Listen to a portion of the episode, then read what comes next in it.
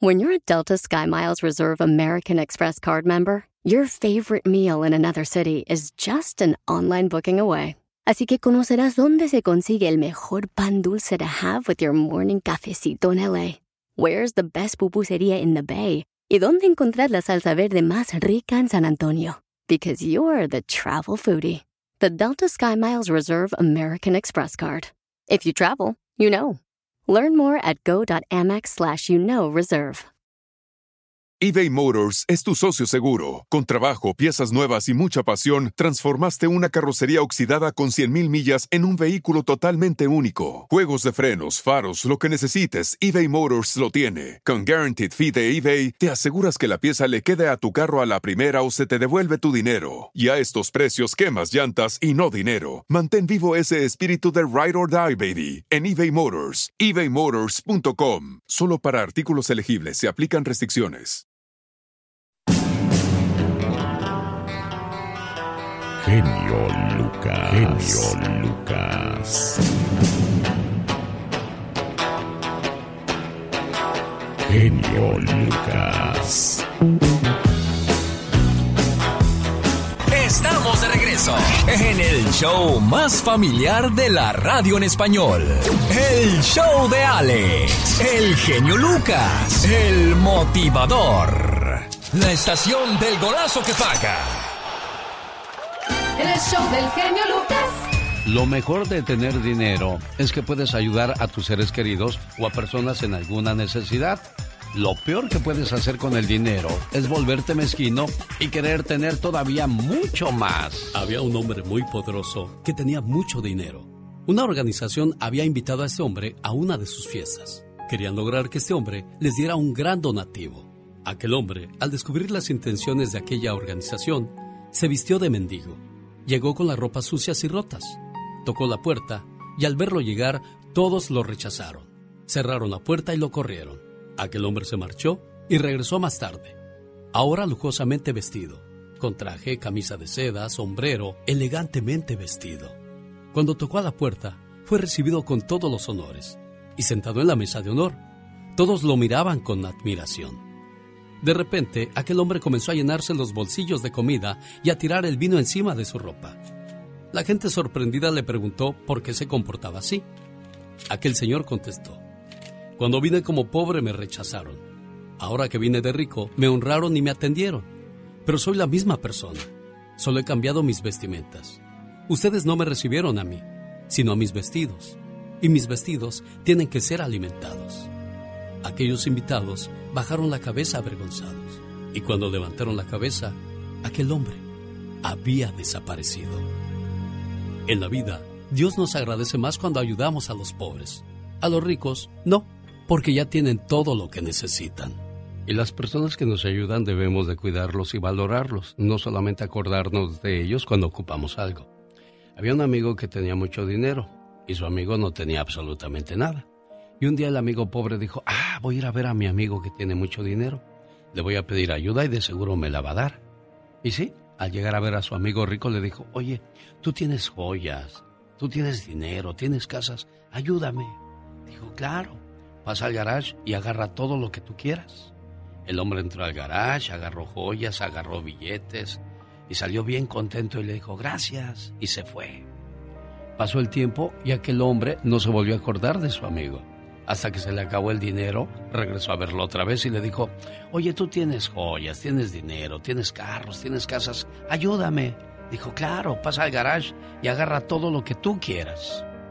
Al llegar al garage, encontró que la puerta tenía candado. No podía abrirla. Regresó y le dijo a su amigo, oye, la puerta está cerrada. Le dijo, sí, así la dejaste la última vez que viniste a visitarme. Moraleja, hay que ser agradecidos y constantes, no solo cuando ocupemos de las personas. Digo, yo nomás digo. El Lucas. Pero mira qué delgada está la Catrina, no hombre, si con ese pantalón se ve muy, muy, muy, muy bien, ¿no? Ah, Tamaña panzota que tiene. Ay, Polita, por favor. El show del genio Lucas. Oiga, ¿no le ha pasado que de repente va caminando por la calle y y voltea a ver a alguien y dice, ah, caray, pelo largo, buenas piernas. De ahí soy. Y de repente se voltea y tiene bigote y dice, ¡ah, caray, me quemé, me quemé!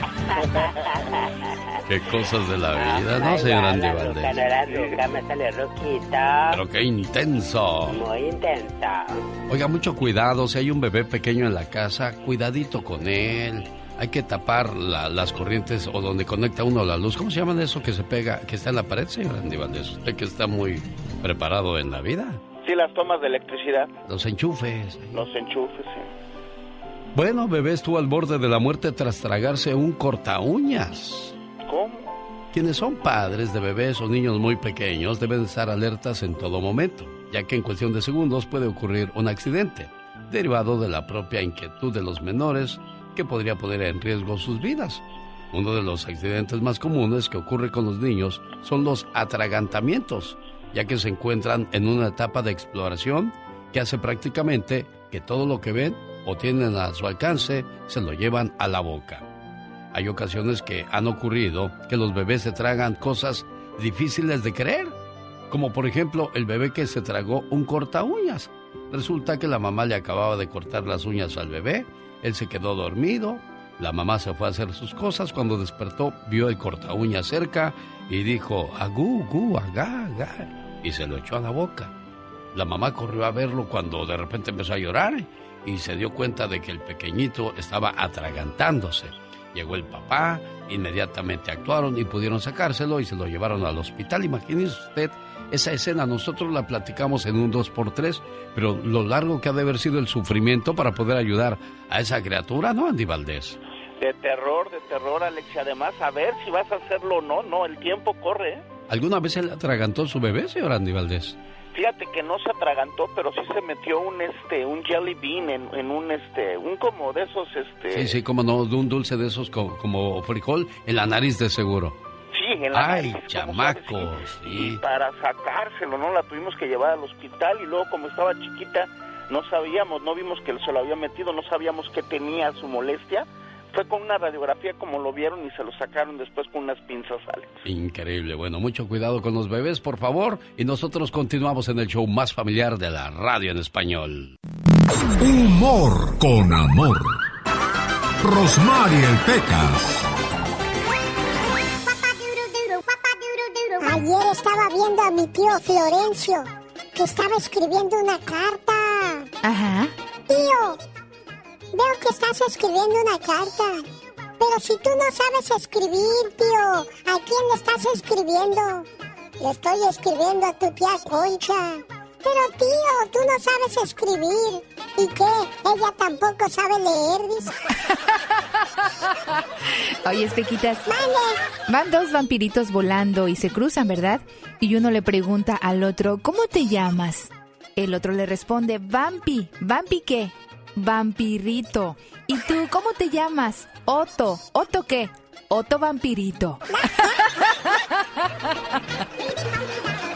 ¿Qué cree que le dijo mi mamá a mi papá en la mañana? ¿Qué le dijo, Pecas? Gordo, anoche que estabas dormido, me estabas diciendo groserías. ¿Y quién te dijo que estaba dormido, mujer?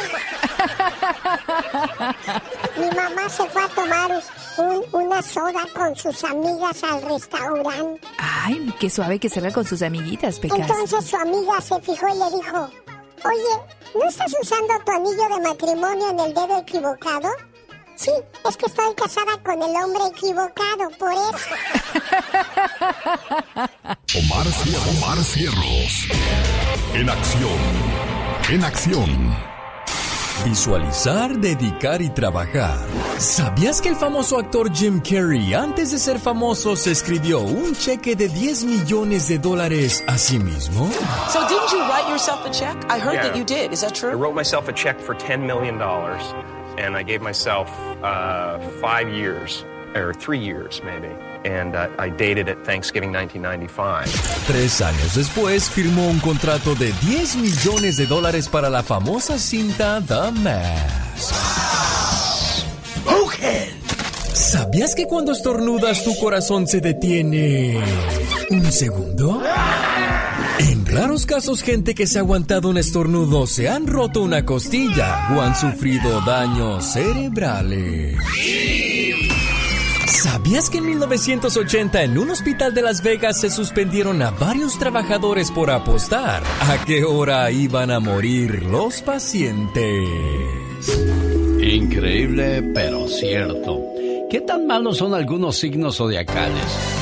Aries es un 85% malo, Tauro un 35%, o sea que el más bonachón de todos podría ser Tauro, pero no.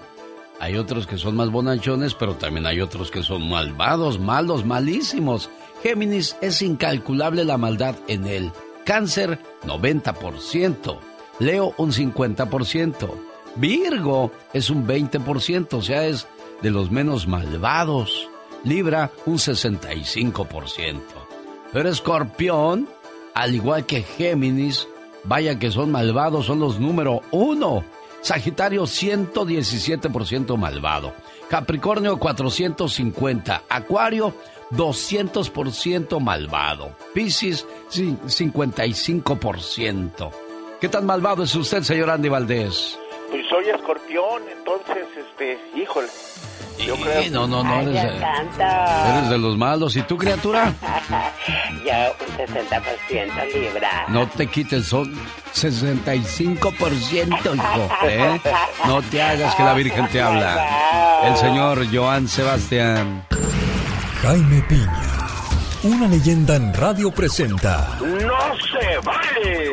los abusos que pasan en nuestra vida solo con Jaime Piña. Señoras y señores, llegó el momento de escuchar a uno de los galanes de este programa. ¡Qué viejo tan feo! ¡Hola! No estás hablando del señor Jaime Piña, ¿verdad? Más te vale que no, ¿verdad, señor Piña? No, no, no, no, ¿cómo cree? Mire, lo feo, lo feo no es la apariencia, lo bonito se lleva por dentro, señor. Pregúnteme a mí, señor Jaime Piña. Pues, pues por ahí va, no, no es cierto. No, no, no, lo feo no tiene nada que ver. ¿Y sabe qué, mi querido Alex, el genio Lucas? No se vale. Era un domingo 21 de febrero del año 2021 y la nota dice, Biden abre la puerta a los solicitantes de asilo que fueron enviados por Donald Trump a México. La primera medida con la que el demócrata pretende restaurar el derecho al asilo en Estados Unidos y el siguiente viernes un enorme autobús cruza la garita de San Isidro con los primeros inmigrantes protegidos por los protocolos de protección a migrantes MPP que el gobierno de Trump había regresado a México. Lindo, aplausos para Biden, pero esto fue el detonante del grave problema que se echó encima este gobierno. Sin duda alguna fueron buenas intenciones, pero ahora todos se lavan las manos an- ante este enorme problema, ante la avalancha de inmigrantes que vienen a la frontera de Estados Unidos. Biden fue, no, Biden no fue. Kamala Harris, no, tampoco. Pelosi, no hombre, Pelosi anda cuidando al marido. Mallorcas, tampoco. Bueno, yo digo, primero arreglen lo que hay en casa para que no sean candil de la calle, la reforma migratoria, los dreamers, los tepecianos, y no prometan lo que no se puede para no crear ese problema gravísimo humano que hay en la frontera. Porque sabe qué, mi querido Alex, el genio Lucas, no se vale. Y como dijo el señor Donald Trump, desgraciadamente nosotros damos dinero a países para que ayuden a su pueblo y de esa manera no tengan que salir a otros países a buscar un mejor estilo de vida. Pero si no se lo robaran, otro gallo cantaría. ¿Tiene o no tiene razón su expresidente, señor Jaime Piña? ¿Sabe qué, mi querido Alex? Pretextos hay y siempre va a haber tratando de justificar las acciones en beneficio de su partido. Desgraciadamente la política siempre tomando ventaja de ese tipo de situaciones. Él fue Jaime Piña, el hombre noticia. Dicen que el genio Lucas no se debería escuchar en México. ¿Y qué tiene? Desde que yo fui para allá, este, escuché la radio allá con mis sobrinos, me bajaron la aplicación y diario lo escucho por, por el Facebook, diario, diario, y por eso es mi ídolo. Aquí en Poncitlán, Jalisco, también escuchamos al genio Lucas, diario. El genio Lucas, haciendo radio para toda la familia. El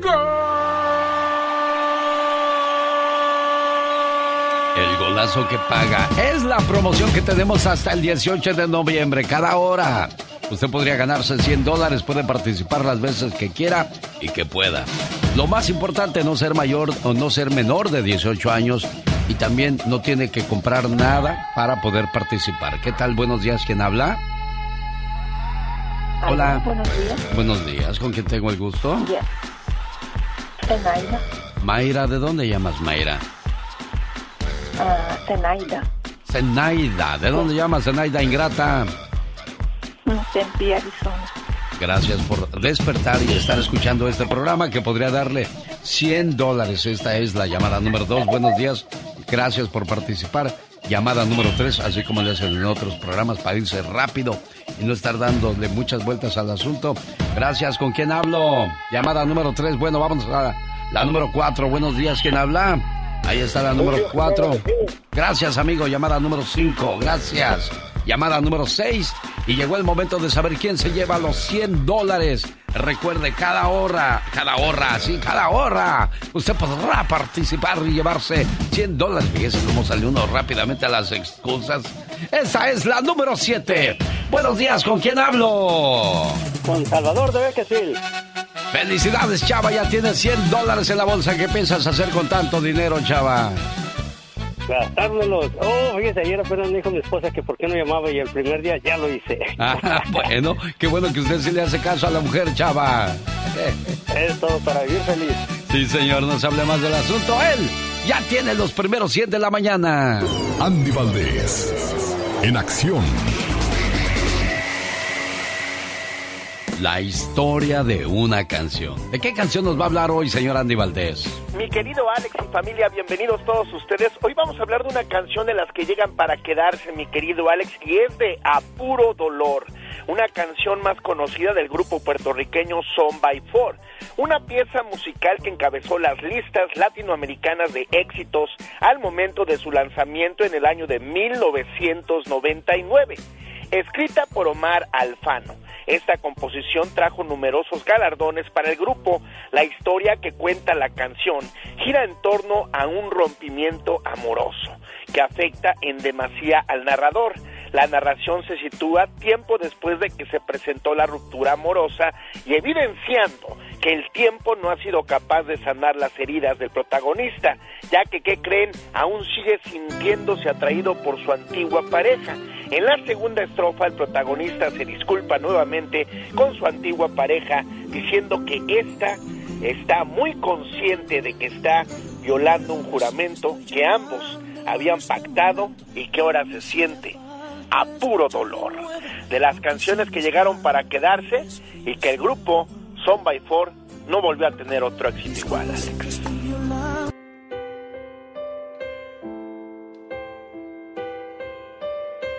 La señora María adoptó a una pequeña. Cuando la nena estuvo en edad de ir ya a la escuela, la señora María le dijo a la maestra que era una niña adoptada. Esto para evitar comentarios que dañaran su, su estadía en la escuela. La maestra al presentar a la niña a los demás niños lo hizo de la siguiente manera. Niños, ella es Laurita, una niña adoptada. Es su nueva compañerita. Al escuchar eso, una de las alumnas le dijo, Maestra, ¿qué es una niña adoptada? Hay mucho que Ford puede decir sobre las palabras, como capacidad, potencia e innovación. Pero al igual que tú, Ford deja que su trabajo hable por sí solo. La Ford F-150 está hecha con fortaleza en cada una de sus funciones, como el Pro Power Onboard disponible y con orgullo en cada detalle, como su pantalla en alto disponible. Presentamos la nueva Ford F-150 2024. Fuerza, así de inteligente. Solo puede ser F-150, construida con orgullo Ford. Así suena tu tía cuando le dices que te vas a casar. Y que va a ser la madrina. Y la encargada de comprar el pastel de la boda. Y cuando le dicen que si compra el pastel de 15 pisos, le regalan los muñequitos. Y cuando se da cuenta de que pagar más por algo que no necesita, no es un buen deal. Pero no te preocupes porque no todos los deals son malos. En ATT, ella no necesita el plan más caro para obtener sus mejores ofertas en smartphones, hasta en el nuevo Samsung Galaxy S24 Plus, ahora con Galaxy AI. Descubre cómo obtener el nuevo Samsung Galaxy S24 Plus con AI por cuenta nuestra con intercambio elegible. Conectar lo cambia todo. ATT. Las ofertas varían según el dispositivo. Están sujetas a cambios. La oferta del S24 Plus de 256 GB disponible por tiempo limitado, sujeto a términos y restricciones. Visita tt.com diagonal ES-US diagonal Samsung para más detalles. Bueno, tú naciste en el vientre de tu mami y ella en el corazón de su mamá. Y a las dos se les quiere por igual. Señor, señora, esto es parte de Reflexiones con Diversión que estaré haciendo el próximo 11 y 12 de noviembre en la ciudad de Denver, Colorado. Esto será en el restaurante El Berrinches. y cupo limitado y reservaciones pueden hacerlas ahora al 720-771-1687. Ahí les espero con Franco, el mejor imitador de, todo, de todas las artistas, de todos los artistas y de todos los artestes. Ahí está disponible la, la información al 720-771-1687. 1687.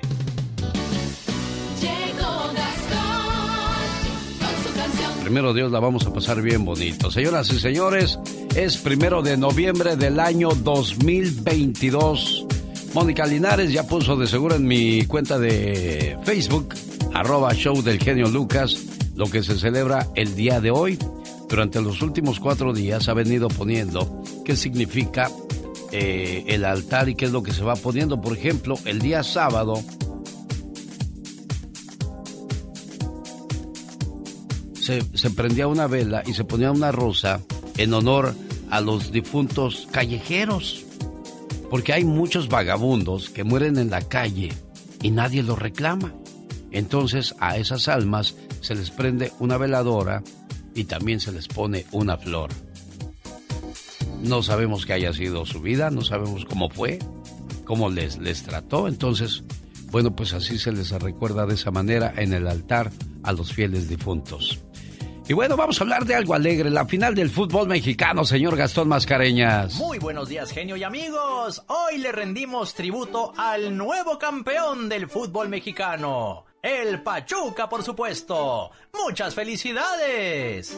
Hoy celebro con gusto con todos mis amigos, pues campeones son los Tuzos. Y a Toluca le fue muy mal, eso fue un abuso. Le metimos ocho goles, nos pusimos caperuzos, pues nos queríamos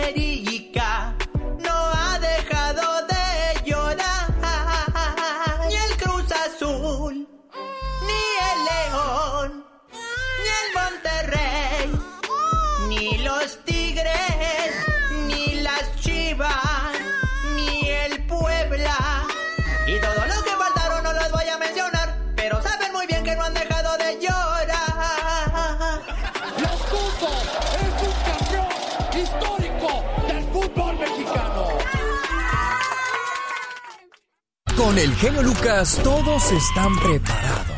Cuando ya está todo perdido, cuando ya está todo auscasiado, cuando das el fuá, fuá. El genio Lucas sacando todas las mañanas el fuá. Un día salí de Tamaulipas, pero Tamaulipas nunca salió de mí. Un, dos, tres, cuatro.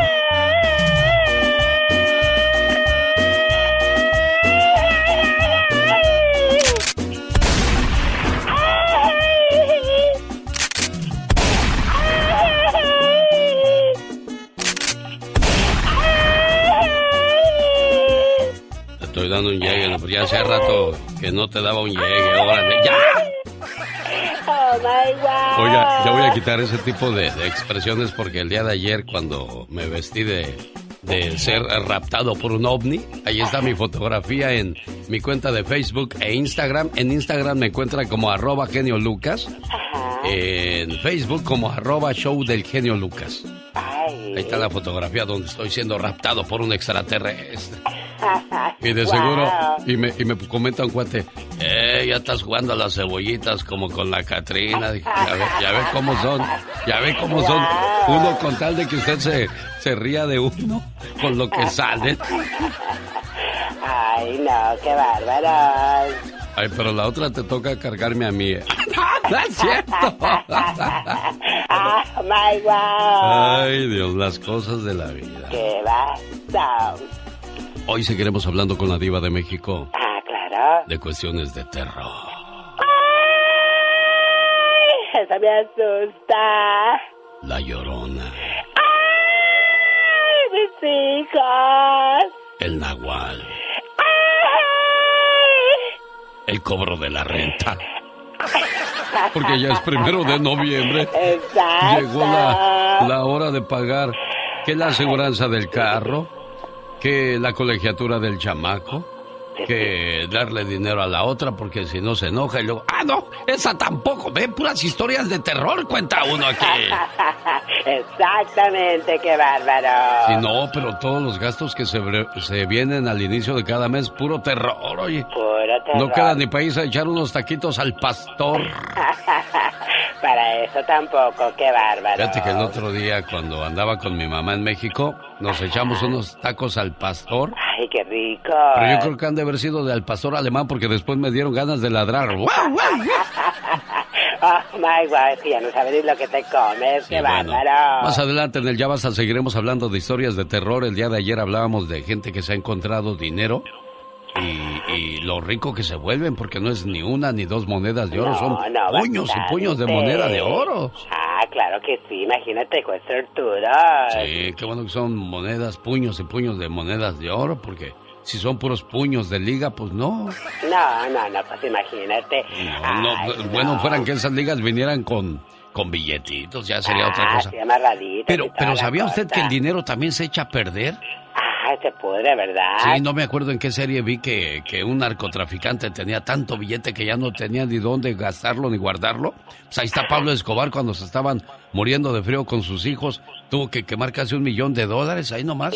Fíjate, o sea, ¿de qué, nada más. ¿de qué te sirve el dinero? Está como la historia de, de un cuate que dijo...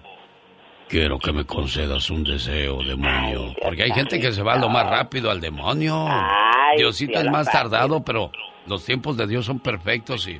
Quiero que me concedas un deseo. Ay, qué miedo. Y el demonio, que no es tardo ni perezoso, Ay, mira, eh, no se duerme en sus laureles. dijo, dijo, ¿qué quieres? Ay, no, qué miedo. Quiero, quiero que todo lo que yo toque se convierta en oro. En oro. Ándale. Catapum, catapum, pam, pum, chin, chin. Gori, gori, gori, chirin, chin, chin. Los timbales. Ah, no, ah, ese no era, ese no era el conjuro. Y agarró y el tipo, a partir de ese momento, todo lo que tocaba se convertía en oro. Oro, qué bárbaro. Pero no pensó muy bien las cosas, la ambición desmedida. Fíjate hasta dónde lo llevó. Como siempre, ¿hasta dónde? Todo lo que tocaba se convertía en oro. Oh, my wow. Le dio hambre, agarró una manzana y Y la convirtió en oro. estaba a punto de morder. ¿Tú también estabas ahí? Ah, sí, claro. Ah, bueno. Qué bueno, porque yo pensé, dije, aquí nadie está viendo para que luego cuando cuente yo esta historia nadie me la va a creer. Pero qué bueno que tú estabas también ahí, niño. ¿Y luego qué pasó? Bueno, pues resulta que agarraba las manzanas y se convertían en oro y no podía comer. Ay, no, pobrecito. Dijo, me voy a tomar un vaso de agua, un vaso de agua y agarró. Ay, y en cuanto tocó el vaso de agua, Sas. se convirtió en oro y no podía tomar. wow. Un pedacito de pollo, un pedacito de pollo y estaba a punto de morderlo y también. se convirtió en oro. No. El hombre murió rodeado de oro, pero desgraciadamente murió de hambre. ¿Qué le sirvió todo el oro? ¡Qué bárbaro! Ya te digo, mana, te digo, ya te digo, ¿qué pasa? No es tanta la ambición. Señoras y señores, mucho cuidado con lo que deseamos, porque lo jalamos. Exactamente, puede ser peor. ¿Puede ser que qué? Puede ser peor. ¡Ah, peor! ¿Y qué puede ser? ¿Qué es esto? Cada mañana ¡Pórtese bien, chamaco! ¡Continuamos! El genio Lucas.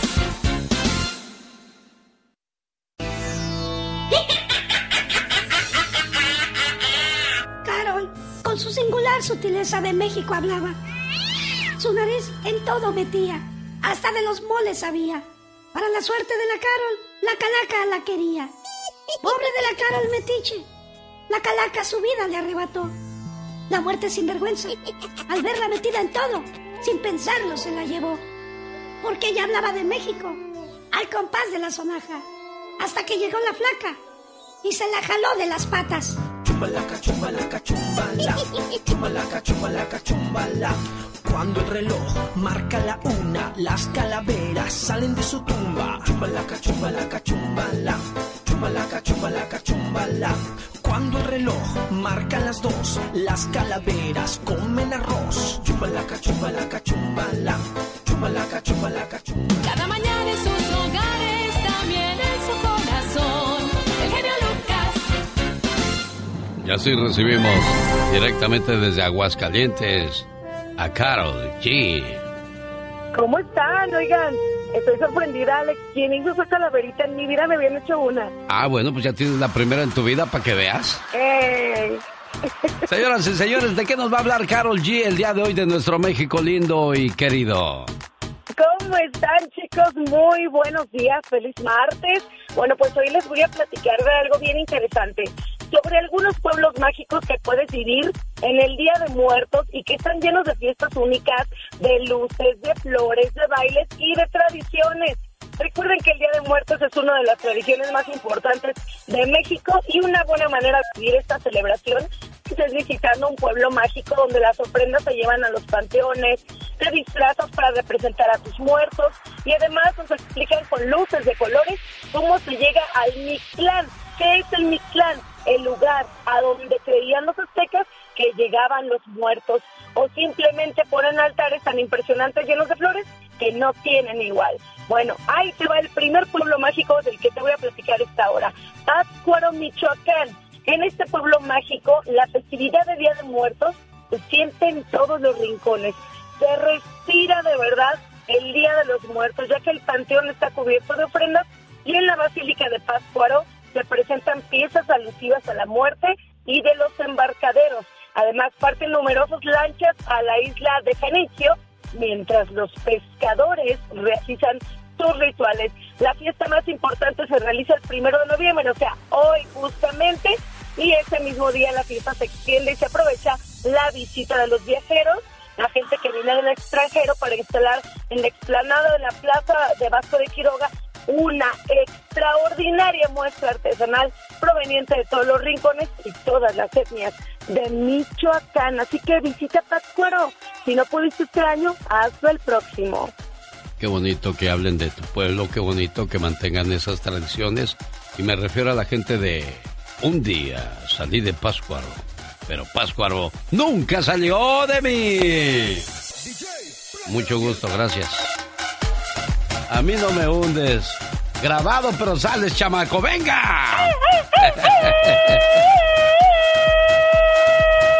Faltaba más, faltaba menos. Vamos a regresar con una canción dedicada a los fieles difuntos de Armando Paloma. Se llama Los versos de la Catrina. Y de ellos vamos a escuchar después de los siguientes breves mensajes. Gracias, Carol. A ti, bonito día. Bueno, Armando Palomas es el compadre de mi amiga Carol. Escuche que bien canta. Quiero mandarle saludos a los amigos que nos escuchan en Tulsa, Oklahoma, en Oregon, en Las Vegas. ¿Cómo estamos en la ciudad de Idaho, amigos de Nebraska? Miguelito, ¿cómo le va, amigo Miguel? Buenos días, un gusto saludarle aquí en Nebraska. Buenos días, señor Lucas. Este, pues aquí, este, molestándolo. No, hombre, ¿cuál molestia? Discúlpeme la espera. ¿Cómo cuánto tiempo lleva en línea? ¿Unos 10 minutos? Sí, por ahí como unos 10 minutos. Ay, disculpe, es que andábamos en comerciales y esas cosas. ¿Qué pasó, patrón? Dígame. No, pues este, quería decirle, este, ahí de, que me podía poner una reflexión de mi papá y mamá que murieron ahora en el 2020 aquí en Nebraska de la esa pandemia del COVID. Ay, Dios. Este, murieron el 10 de julio del 2020 mi mamá y mi papá los dos días del 12. Y este, pues ay, este, se me le fue una reflexión porque, pues, ay, pues, me acuerdo pues de ellos, ¿eh? Sí, cómo no. Miguel, yo quiero, yo quiero entender esto a ver si es cierto. A los dos se, le- se les quiere por igual, Miguel, a la mamá y al papá. Se les honra, se les respeta y lo dice el mandamiento de la, de la iglesia, de Dios, de la Biblia o de lo que usted crea. Honrarás a tu padre y a tu madre. Pero cuando se van, no sé si preguntarte esto, pero lo voy a hacer porque ya me lo platicaron una vez y quiero entenderlo. ¿Es cierto que duele más cuando se muere la mamá que el papá? Pues fíjese que yo sentí más casi la muerte de mi papá, ¿verdad? Ah, ¿por qué, Miguel? Porque mi mamá, fíjese que mi mamá padecía mucho de sus rodillas, de su- tenía como artritis en sus rodillas y sufría mucho al sentarse, levantarse, al caminar y todo eso. Mi papá yo casi nunca lo vi sufriendo Ajá. y de repente ellos duraron como nueve semanas en el hospital luchando pues por su vida. Nosotros, pues yo y mis hermanos pusimos malos de también del COVID Sí. y después ya no no supimos dos semanas él porque estamos enfermos ya yo me paré al hospital y fui y les dije que pues no sabían nada mi papá y mi mamá y ellos no nos escuchaban yo mandaba a un hijo mío que tenía 16 años y no no les decía nada ya después pues, nosotros fuimos y una doctora nos consiguió un pase para ir a verlos nos mirábamos nos pasaban, nos ponían todo prote- protección y todo y los mirábamos y todo. Cuando mi mamá murió, no nos dieron, no nos dijeron, estábamos trabajando, nos dijeron que había muerto ya hasta como a las tres horas. Mi papá sí, él murió con nosotros, nosotros lo vimos morir. Él murió con nosotros. Y me dolió más la muerte de mi papá, fíjese. No sé por qué, pero a los dos los quería igual. ¿Cómo se llamaban tus papás, Miguel? Mi papá se llamaba Elpidio Rosales Dárriga y mamá Mariana Miranda Calderón. Que descansen en paz y que Dios los tenga en su seno. Y les recuerdo, muchachos, muchachas, los padres son prestados.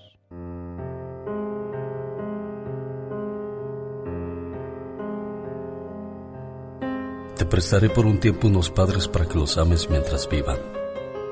Podrían ser 10, 20, 30 años o más, hasta que los llame. Te pregunto, ¿podrás cuidarlos? Quiero que aprendas a vivir con ellos. Les he buscado unos hijos y te he elegido a ti. No te ofrezco que se quedarán contigo para siempre, solo te los presto. Ellos te darán amor, cariño, ternura y sentirán mucha alegría por tenerte como hijo. Pero el día que los llame, no llorarás, ni me odiarás porque lo regresé a mí. Su ausencia corporal quedará compensada por el amor y por los muchos y agradables recuerdos que tuvieron juntos. Ten presente que si algo te entristece, que si el golpe del dolor te hiera algún día, tu pena es mía. Y así con todo esto, tu luto será más llevadero. Y habrás de decir con agradecida humildad, Señor, hágase tu voluntad. La pelota larga hacia el área, cruzó el remate derecha, golazo.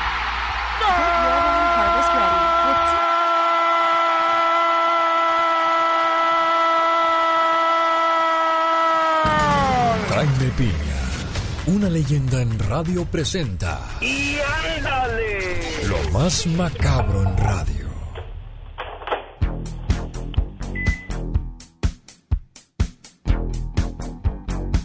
¿Ya terminó de hacer el almuerzo o todavía no? ¿Ya puede trabajar, patrón?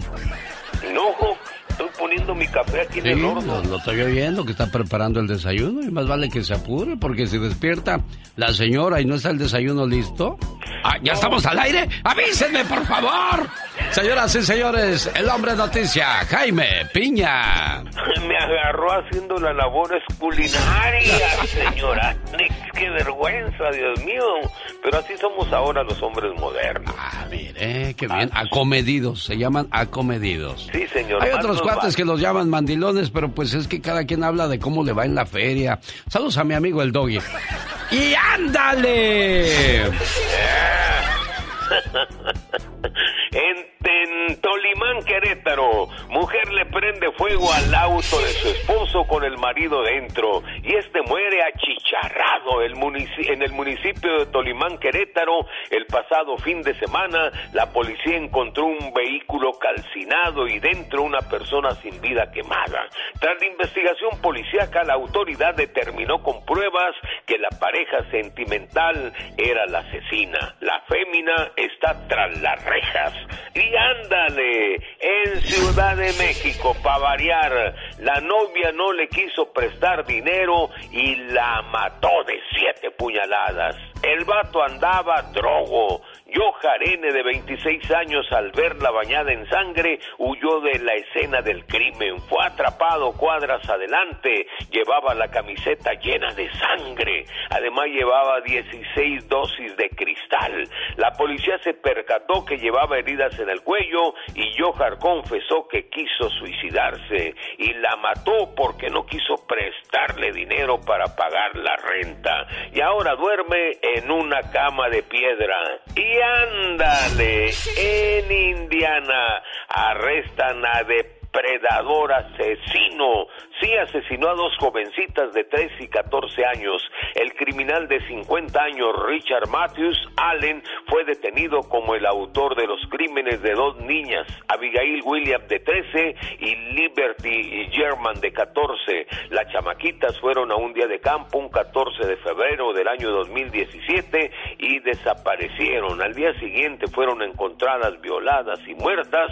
El asesino Richard Matthews de 50 años confesó el viejo ridículo. Y ándale, en Nueva Jersey, autoridades universitarias ponen sobre aviso a chicas del campus de la Universidad de Roger de un violador que ha abusado sexualmente de varias jóvenes de la institución, sobre todo en las madrugadas de este fin de semana de Halloween. Las violaciones ocurrieron entre las 2 y las 4 de la mañana. El violador entraba por las ventanas abiertas, cometía y saciaba sus bajos instintos y huía. La policía le sigue los pasos, mi querido Alex el genio Lucas, para el programa de Alex el genio Lucas. Y ándale, Jaime Piña, dice mi Alex, el hombre es el arquitecto de su propio destino. El genio Lucas no está haciendo pan.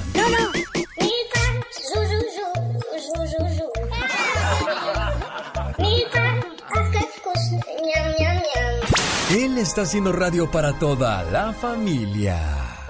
El show del genio Lucas. Es primero de noviembre, es el día de todos los santos, fecha en que llegan los angelitos, que son las almas de quienes fallecieron siendo niños.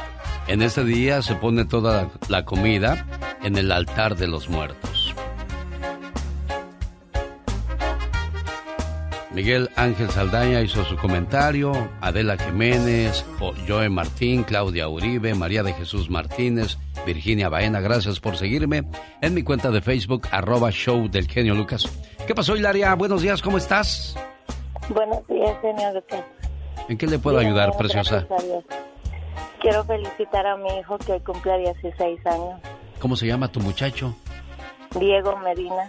Diego. ¿Está escuchando Diego? Sí, aquí está conmigo, ¿Qué quieres decirle a Diego hoy en su cumpleaños? que lo quiero mucho, que siempre voy a estar con ellos, que ellos son todo para mí.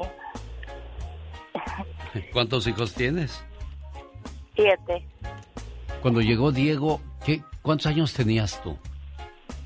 Yo tenía, mm, a ver, em, 20 qué? Cuando llegó Diego a tu vida, Hilaria, estos fueron tus sentimientos. Desde que llegaste al mundo, un nuevo amor descubrí. Algo que en la vida era solo para mí. Diego, hoy estás creciendo y otra etapa de la vida irás viviendo. ¿Cómo olvidar tus primeros pasos y tu inocente sonrisa? ¿Cómo olvidar cuando eras un bebito y entre mis brazos te dormía y te contemplaba una y otra vez, queriendo detener para siempre ese momento? Diego, hoy estás creciendo y otra etapa de la vida irás viviendo. Y solo le pido a Dios que me permita estar ahí para cuidarte y para guiarte. Porque no importa los años que cumplas, 10, 20, 30, 40, 50, para mí siempre serás mi niño. mi niño pequeño. Para Diego, con amor, de parte de su mamá Hilaria Macebo. Hilaria, complacida con tu llamada, mujer. Gracias, Enio. Dile gracias. Gracias. No, hombre, gracias a ti, Diego, por hacerle caso a tu mamá. Gracias, Hilaria, por confiarme estos momentos tan bonitos de tu vida. Muy amable, preciosa. Michelle Rivera, con sus compañeros de la radio, celebraba y a los muertos festejaban. No se dieron cuenta que a lo lejos ah, la muerte los miraba. Se acercó la muerte silenciosa y pidió una melodía cadenciosa para poder bailar y los huesitos de Michelle Rivera hacer sonar. Ella quiso informar y la garganta le volvió a fallar. Ni modo, dijo burlona, la condenada pelona. Chumbalaca, chumbalaca, chumbala. Chumbalaca, chumbalaca, chumbala. Cuando el reloj marca la una, las calaveras salen de su tumba. Chumbalaca, chumbalaca, chumbala. Chumbalaca, chumbalaca, chumbala. Cuando el reloj marca las dos, las calaveras comen arroz. Chumbalaca, chumbalaca, chumbala. Chumbalaca, chumbalaca, chumbala.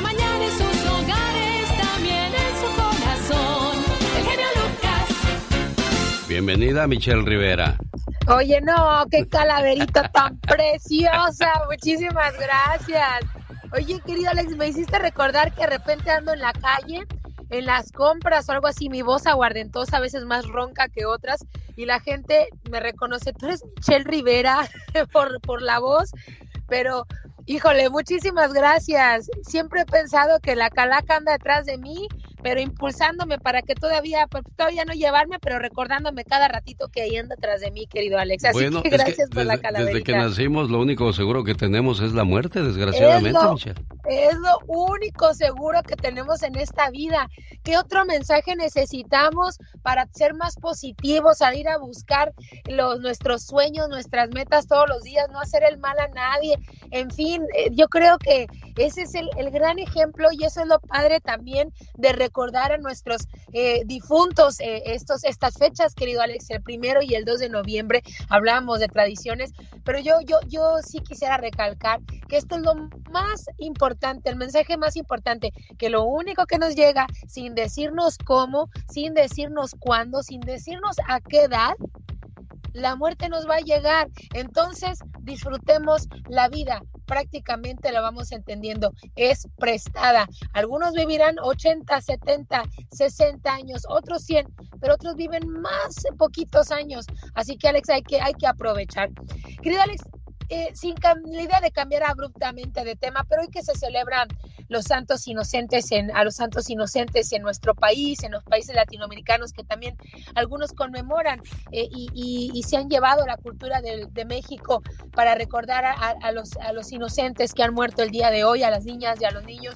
Quiero poner en la mesa el tema de lo que ocurrió en Ubalde, en Texas, porque es uno nada más de los tiroteos escolares que hay decenas en Estados Unidos cada año y hablamos mucho de la violencia en México, de los tiroteos, de las masacres, de las personas que viven los daños colaterales por los ataques armados, pero también en Estados Unidos lo vemos constantemente. Y aquí, el día de hoy, el Día de los Santos Inocentes, recordar a estos niñas y niños que han muerto en estos tiroteos eh, sin el afán de poner un tema triste en la mesa, simplemente reflexionar y justamente reiterar por qué es importante la vida, pero sobre todo porque es importante protegernos entre nosotros.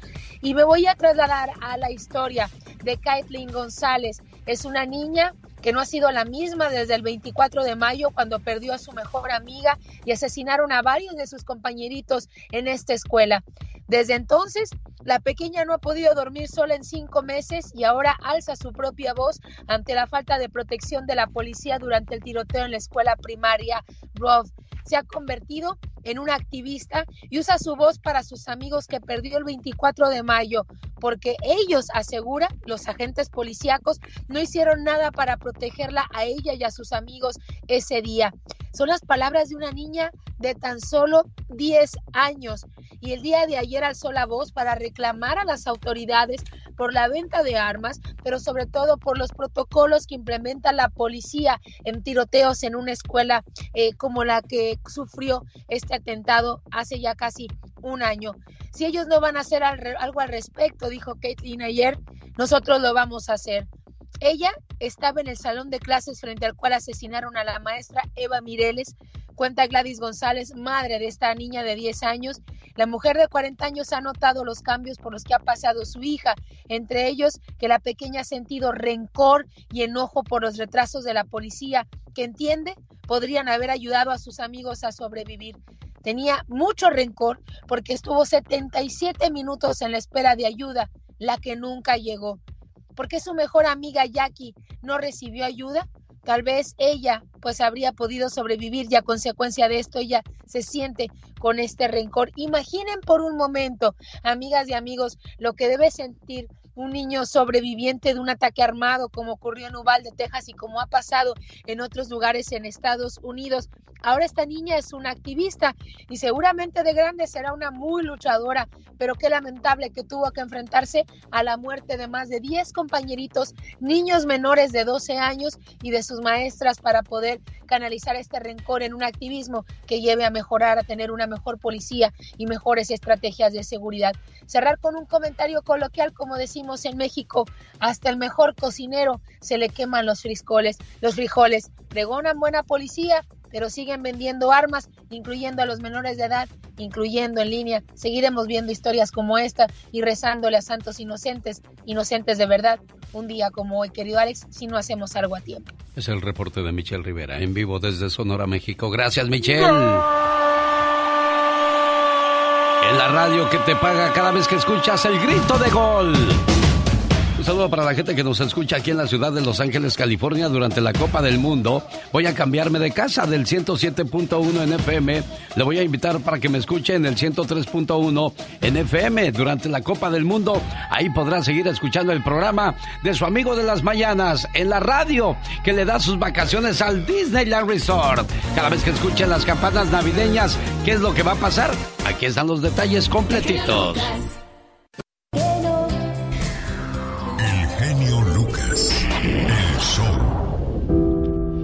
Mire la frialdad con la que se maneja hoy día la radio. Si la señora María Díaz, que vive en Jalisco, tuviera los mismos servicios de los medios de comunicación allá que le ponen atención a su auditorio, no tendría que llamar a Estados Unidos para buscar donadores de sangre que le ayuden a su hermana que está hospitalizada en Guadalajara. Caray, qué difícil va a ser esta misión, pero no hay imposibles, María Díaz. Vamos a intentar de que exista alguien que le pueda donar sangre a su hermanita. ¿Qué le pasó, María Díaz, a su hermanita? Hola, genio, buenos días. Mira, lo que pasa es que ella tiene cáncer, tiene está en etapa 4. Ay, Dios. Y es de urgencia que donadores de sangre. Ella está en cancerología. Eh, ¿Esto en la ciudad de Guadalajara? Sí, Guadalajara, Jalisco. ¿Qué, tipo de sangre necesitan, amor? Ah, solo necesitan poner sangre. No importa el tipo de sangre. No importa el tipo de sangre, solamente tienen que dar el nombre de Ana Rosa Becerra Guzmán. Ana Rosa Becerra Guzmán, que está en el hospital, localizado en dónde, amor? En Guadalajara, Jalisco. Cancerología. Sí. Muy bien, ojalá y, acudan gente que vive en Tamaulipas, en Ciudad Juárez, en Tijuana, en Mexicali, en, en, León. se puede se puede ir a donar. Y aquí mismo en Guadalajara, Jalisco, bueno, pues ojalá y, si tienen familiares cerca, y no, no les estoy diciendo a los de Juárez, Mexicali, Tijuana que vayan, sino que si tienen familiares en Guadalajara le digan, oye, pues ve a donar sangre ahí para, para Anita, hombre, que tiene cáncer y aparte necesita sangre. Ana, ¿qué se llama tu hermana María? Ana Rosa Becerra Guzmán. Bueno, ojalá y, y, reciba lo que, lo que necesita, amor, ¿eh?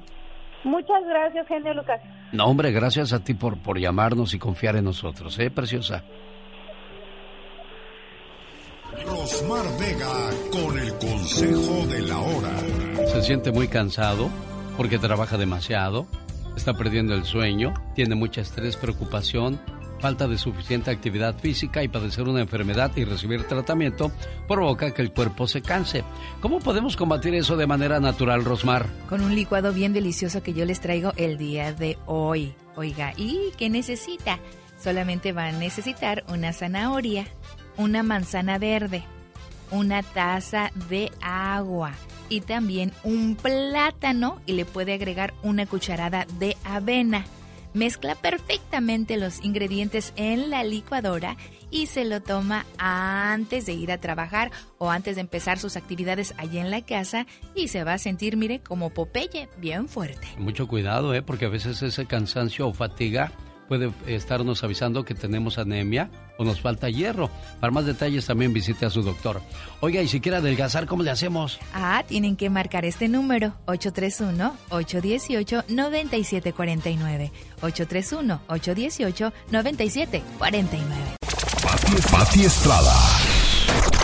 En acción. Oh, ¿y ahora quién podrá defenderme? Noche de Halloween de miedo en Chicago. Balacera deja 12 heridos. Dispararon desde un auto. ¿Qué nos pasa, Pati Estrada? Pues increíble, Alex, pero cierto. Y esto fue en el lado oeste, en el west side de Chicago. Mm, algunos de los heridos están grave. El eh, más menor de los heridos, tres añitos. Y bueno, estaban reunidos porque aparentemente iban a echar a volar unos globos en una vigilia antes de empezar lo que es la tradición del día de Halloween. Por ahora, las autoridades dicen que se desconocen los motivos que tuvieron estos individuos que pues iban en su carro, dispararon al azar y se dieron a la fuga. Ojalá que los encuentren muy pronto, Alex. Gobierno de Honduras pide a Estados Unidos ampliar el TPS para evitar el retorno a su país a miles de hondureños. Y es que el TPS se vence en diciembre 31 de este año y es por eso que las autoridades de Honduras se están movilizando y ya han enviado una carta a Alejandro Mayorkas, que es el secretario eh, de Seguridad Interna de Estados Unidos, donde le pide eh, pues que se extienda más el TPS, no solo para hondureños, sino también para los salvadoreños que también están en el limbo, ya que se vence el 31 de diciembre del 2022. Dice el gobierno de Honduras, si no se renueva el TPS, habrá un número significante de desempleo en el país, violencia y otros problemas sociales para la población en Honduras. Si queremos, bueno, pues que siga la gente que ya está aquí con su programa TPS que se extienda para que siga trabajando y viviendo tranquilamente y ayudando a sus familiares en su país de origen, Alex. Me robaron bolsa en México y ahí iba mi green card, mi pasaporte, ahora no sé cómo regresar a Estados Unidos. Uy, bueno, si, si usted llega mm, a, la frontera, no puede viajar en avión porque le van a pedir el pasaporte o, y la mica y si no tiene la mica pues no la van a dejar volar pero si logra llegar a la frontera, ahí eh, en la línea es más fácil que le puedan dar acceso, Pati Estrada. Así es, ahí pueden pues investigar y tienen las computadoras listas para buscarlo en su sistema de datos, pero si usted pierde su tarjeta verde o permiso de reingresos o se lo robaron o fue destruido mientras usted está en el extranjero. Es bien importante, Alex, eh, que haga un reporte de policía para que muestre a las autoridades que se la han robado y tiene que presentar el formulario I-131A. Para mayor informes, vaya a la embajada o el consulado de Estados Unidos en el extranjero, es decir, en el lugar en donde usted se encuentra y pues ahí le pueden dar más información al respecto. Pero un consejo más, cuando llegue a su país de origen, guarden un lugar seguro sus documentos para que puedan dar a gusto en la calle, ¿verdad? Claro. ¿Cómo te contactan, Pati Estrada? Mensaje de texto normal, 469-358-4389. Gracias al servicio de nuestra comunidad. La estación del golazo que paga.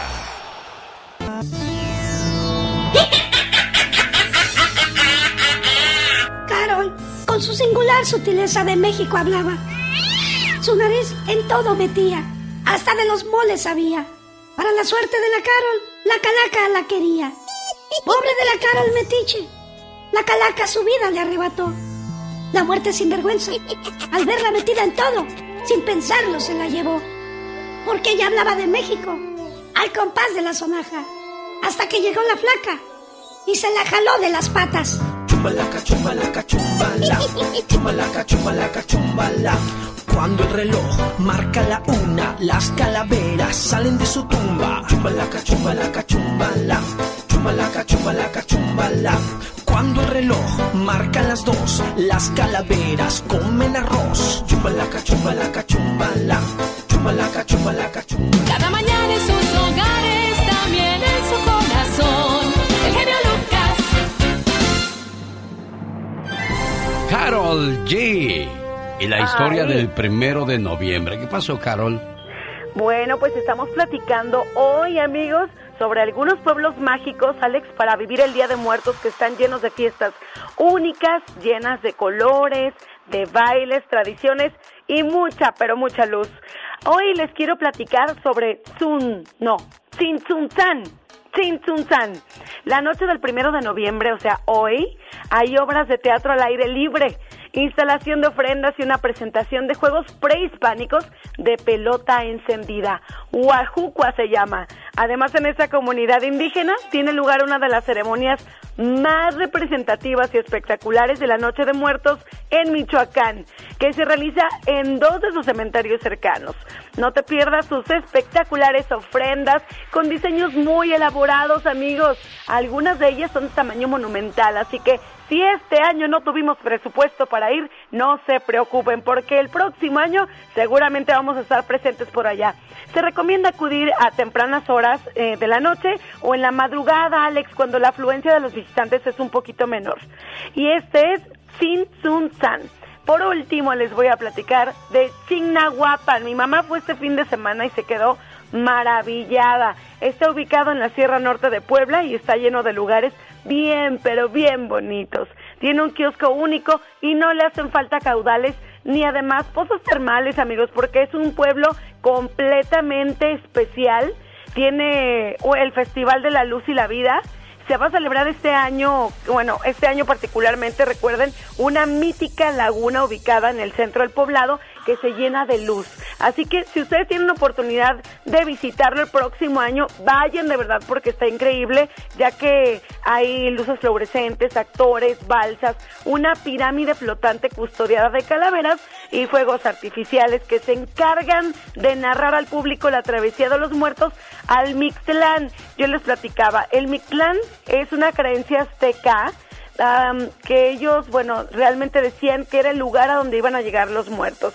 Esta fiesta única de Chignahuapan inicia en la Capilla de la Resurrección donde se monta la ofrenda de las mil cruces y donde los visitantes pueden participar en una procesión rumbo al lago acompañados de antorchas, andando sobre un tapete gigante de acerrín que viste la calle como de película, ¿no? Sin duda alguna. Y bueno, ya que hablas de todo eso, de ahí nace la idea de crear la película Coco.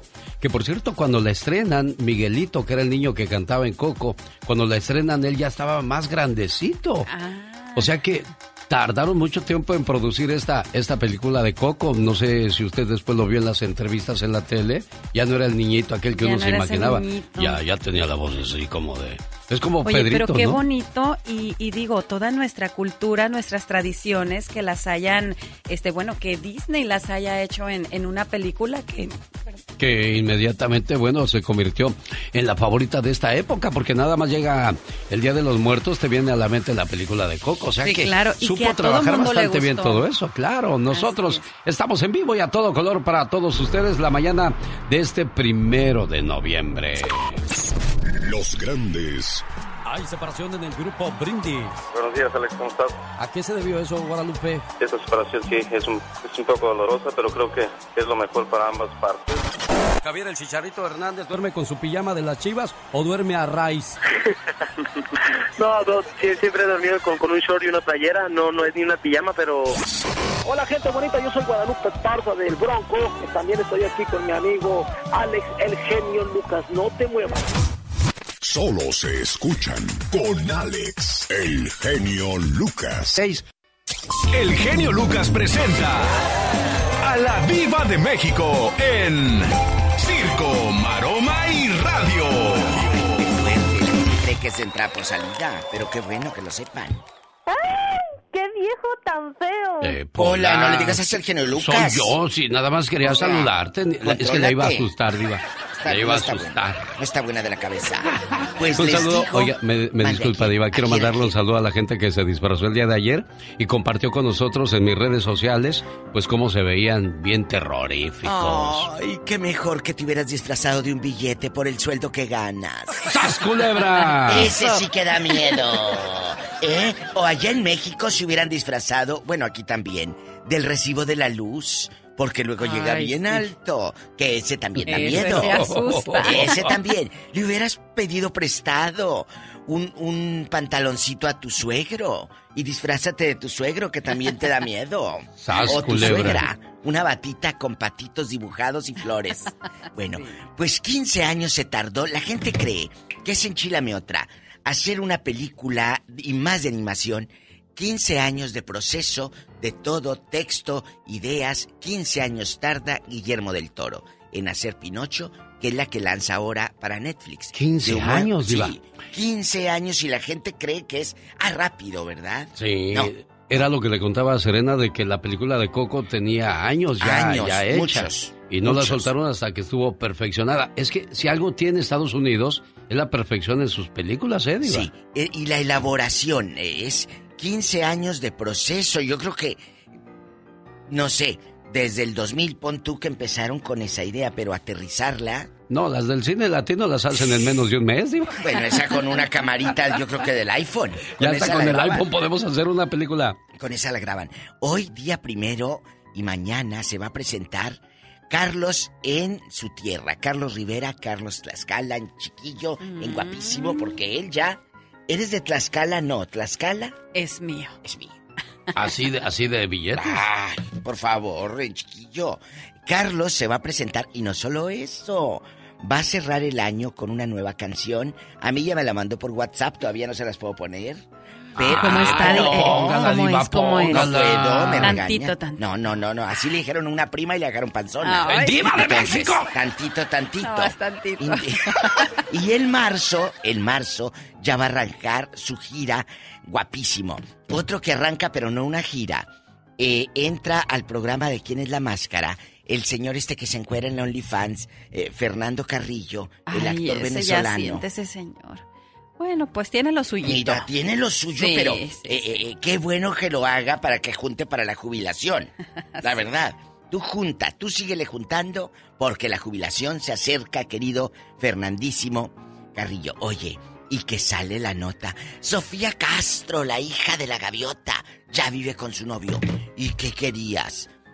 ¿Qué querías? Ah, lo voy a ver de vez en cuando. Usted si quiere vivir con él en unión libre, probar. Acuérdate lo que dice el dicho. No te cases sin velo. Ah. Diva de México, pero no se supone que la mujercita tiene que salir de blanco de su casa cuando ya es hora de... Por eso les digo, no te cases sin velo. Ah. Con permiso, al rato vengo, genio ¿Y Lucas. quién es ella? ¡Ella es! Qué buen consejo, Diva. La pola, qué cosa más espantosa. Ni que tuviera tan chulo el viejo.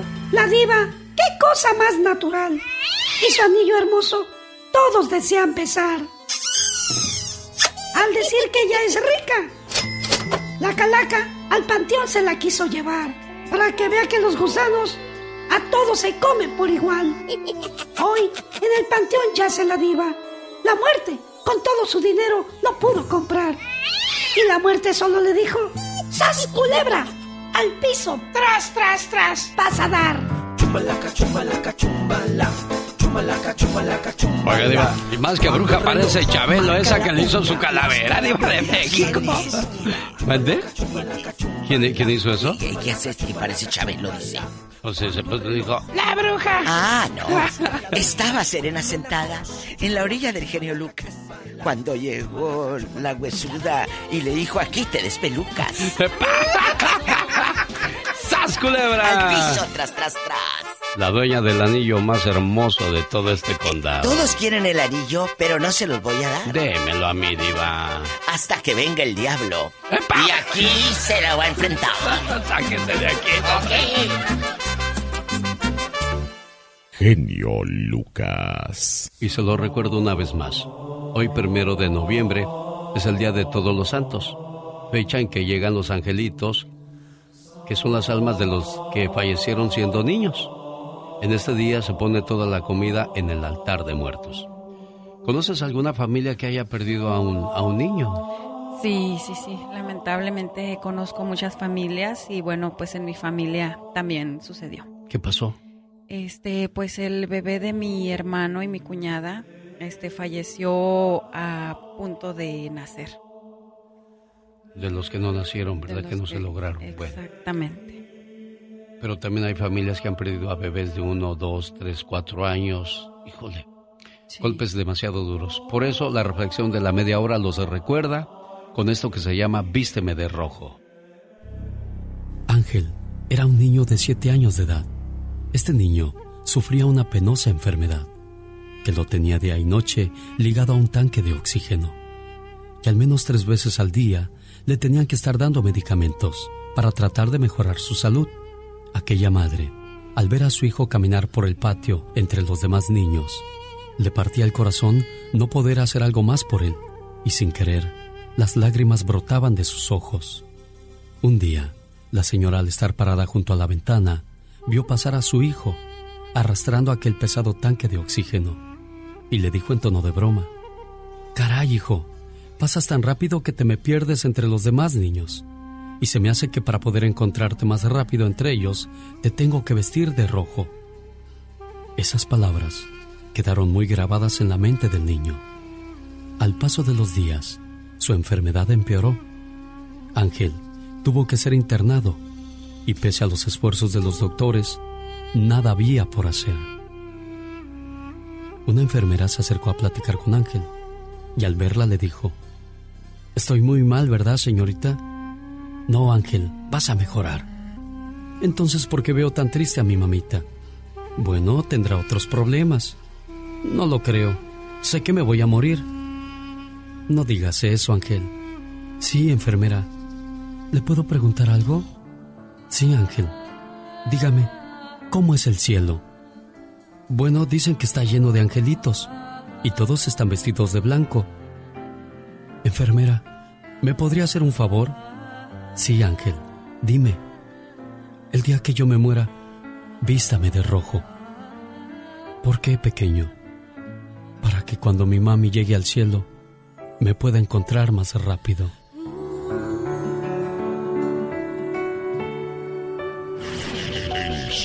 Necesita hablar con alguien. Usted me ha ayudado mucho a salir de mi depresión y...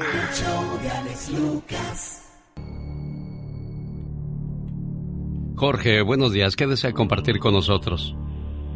Ah, fíjate que una de las eh, tradiciones que teníamos nosotros en aquellos tiempos, yo te me acordé por aquí, angelitos.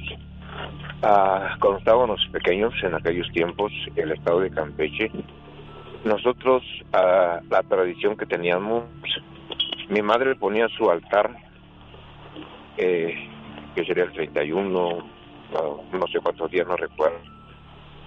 Ah, pero especialmente el día de, que es hoy, nos a las casas a pedir dulces, como aquí lo hacen en Halloween, nosotros lo hacíamos allá, pero el día de hoy, pedir dulces, y los dulces que nos daban eran dulces típicos de por allá, caseros, que dulce de papaya, dulce de calabaza, ah, dulce, eh, camote, eh, ciruelas, eh, los nances en dulce, todo eso era lo que nos, nos regalaban en las casas y nosotros llegábamos y decíamos, llegaron los angelitos y nos regalaban los dulces en las casas y aquí pues las cosas cambiaron, se ha hecho diferente, eh, pero había algo curioso en nuestra casa, mi madre ponía su altar y lo que es el siguiente día los, ah, no sé, mucha gente que a lo mejor no los conoce, los pibipollos.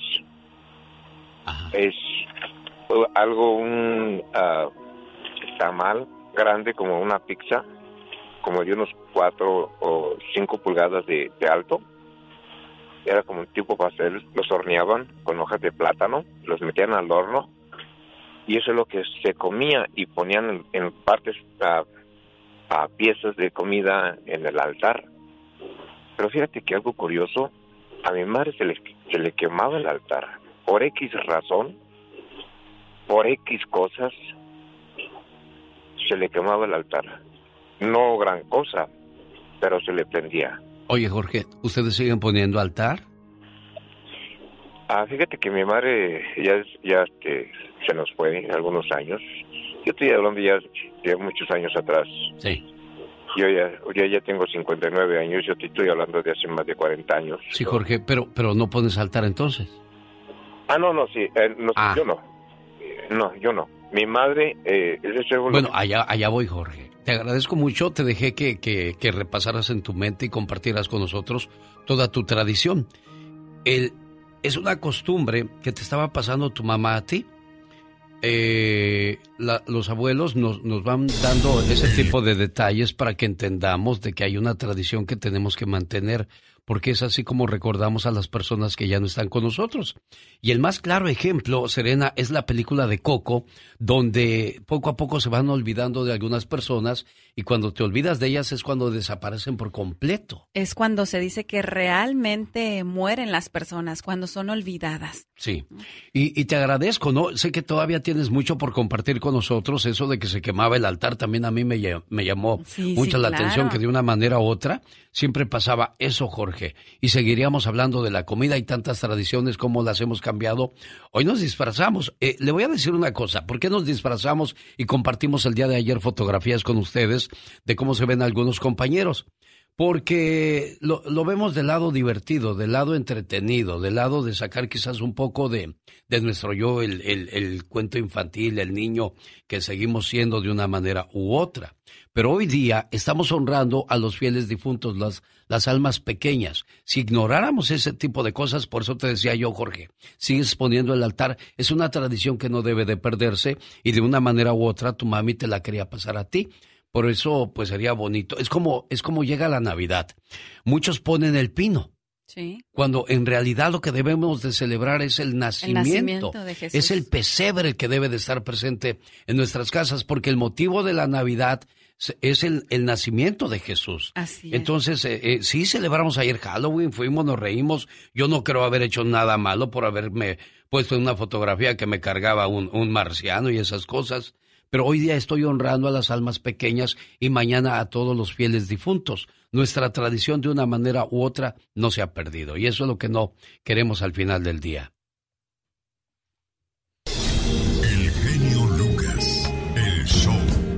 Como la tradición de pagar impuestos, ¿no tienes otra otra historia tú, de Liz, de recordarnos que tenemos que estar al día con esas cosas? Así es, genio, ni modo, tenemos que pagarlo al tío San lo que le debemos. ¿Qué Porque dicen que, queda? que dicen que de la muerte y de los impuestos nadie se salva de aquí en este bendito país. Si trabaja por su cuenta o es dueño de negocio y debe más de 5 mil dólares al IRS o tiene años sin declarar impuestos, llame a The Tax Group. Al 1 888 335 1839 ¿Cómo pueden ayudar ustedes, Liz? Mira, como podemos ayudar, ayudar haciendo una llamada directa al IRS y en minutos podríamos averiguar la situación de su deuda y sus opciones de negociarla. Además, podríamos ayudarlo a reducir la deuda un 80% y en algunos casos, genio, eliminarla. Llame al 1 888 335 1839 El IRS está preparando para ser más agresivos si tienen derecho a embargar su salario, congelar su cuenta bancaria, incluso el Estado podría suspender su licencia de conducir o profesional. Pero llámenos hoy mismo y podemos ayudarle a ponerle un alto hoy sin importar su estatus migratorio, genio. Oye, ¿cuánto cobran?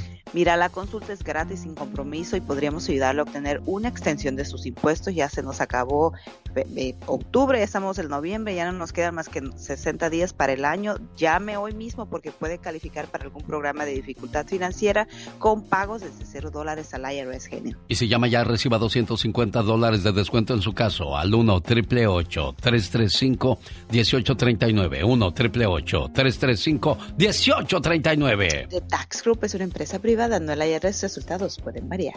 La pelota larga en el área, cruzó el remate derecha, golazo.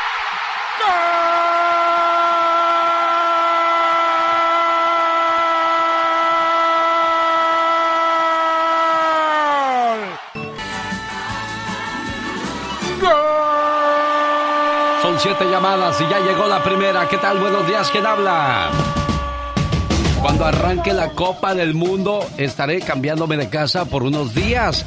Del 107.1 en FM aquí en la ciudad de Los Ángeles, me cambia al 103.1 en FM para que usted disfrute de la Copa del Mundo y también no deje de escuchar sus reflexiones favoritas, sus saludos, sus canciones y todo lo que, lo que le conecta con la nostalgia. Hola, llamada número 2, llamada número 3, gracias, llamada número 4, ya llegó la quinta porque no hay quinto malo. Buscamos la número 7, nos quedan dos llamadas con el golazo que paga 100 dólares a la llamada número 7, ya llegó la número 6. Hola, buenos días, ¿quién habla? Bueno. buenos días, mi nombre es Israel. Amigo Israel, fuiste la llamada número 6 y ya llegó la número Siete. Y se lleva Se lleva 100 dólares. Efectivamente, así como lo dijo Serena Medina, recuerde que hay 100 dólares cada vez que escuche el grito de Andrés Cantor, el famoso grito de ¡Gol! Buenos días, ¿quién habla? Antonio Camacho. ¿De dónde llamas, Antonio Camacho? De Denver, Colorado. Ya te ganaste 100 dólares, amigo de Denver, Colorado. Y por cierto, no se te olvide que estoy el 11 y 12 de noviembre ahí en Denver, ¿eh, Antonio? Me parece perfecto, ya vamos a comprar los boletos, mi genio. Muchas gracias, buen amigo. Ya tienes 100 dólares en tu bolsa. Estarán maestros de ceremonia Serena Medina que canta así. Mira cómo ando mi amor por tu querer. Borracha Todos los jueves en Olivia's Mexican. ¡Ya! Todos los jueves en Olivia's Mexican Restaurant. Recuerde que tenemos noche de karaoke para que nos acompañe jueves, viernes, sábado y domingo. Vaya y demuestre su talento, así como lo hace alguien que quiere intentar, pero no lo logra hacer todavía. Ahí voy, ahí voy. Maestras de ceremonias, Serena Medina y Omar Fierros. Aquí en el barrio chino de San Francisco, donde convive una comunidad de casi un millón de personas de origen Muestra asiático. que vamos a vivir por años con las consecuencias de Donald Trump. Se me parte mi corazón solo de pensarte. Presentando el noticiero en que todos confiamos. 24 horas en 2 minutos. Buenos días, muy buenos días. Este fin de semana en Los Ángeles, California, varios taqueros ambulantes se salvaron de ser atropellados y picados como tripitas, suadero, machitos, pastor, por un loco demente que los quería atropellar porque se habían acabado los tacos. ¡Maldito! ¡Ey, maldito! La primera vez les tiró el carro en la ven y la segunda vez casi los atropella de nuevo. Nomás porque yo le dije que no había tacos, pues creo que no fue para que él actuara así de esa manera. Gracias a Dios no hubo heridos, pero el agresor echó a perder su coche, ya que en más de dos ocasiones se estampó contra el puesto de tacos. Él empezó a ultrajarme, y empezó a decirme muchas palabras y nos gritó de todo. Y no satisfecho con su morbo, se bajó del carro y los agredió con comentarios racistas. Pues nos dijo que éramos unos emigrantes, unas basuras. No es justo para ninguno de nosotros que nos traten así. Señores, al agresor claramente le hace falta una o cien tuercas. Pero además, si no le gustan los inmigrantes, entonces ¿para qué quiere comer sus comidas? Se encanejó porque no había más comida inmigrante. Ahora sí que aquí hay taco encerrado. ¿Sí me entendieron, verdad? Es que así como hay, hay gato encerrado, aquí es taco encerrado. ¿Sí le entendieron? ¡Cállate, baboso! Este fue su noticiero no tan serio. 24 horas en 2 minutos. Bueno, pues ya llegaron sus horóscopos de la eres alta y no tan delgadita, tu figura ni provoca. Uy, qué buenas calaveritas. Señor, aquí llegaron los horóscopos de Serena Medina. Señora, ponga atención, por favor. ¿Hoy de qué nos hablas? Hoy les voy a contar cómo actúan los signos zodiacales cuando no quieren hacer algo.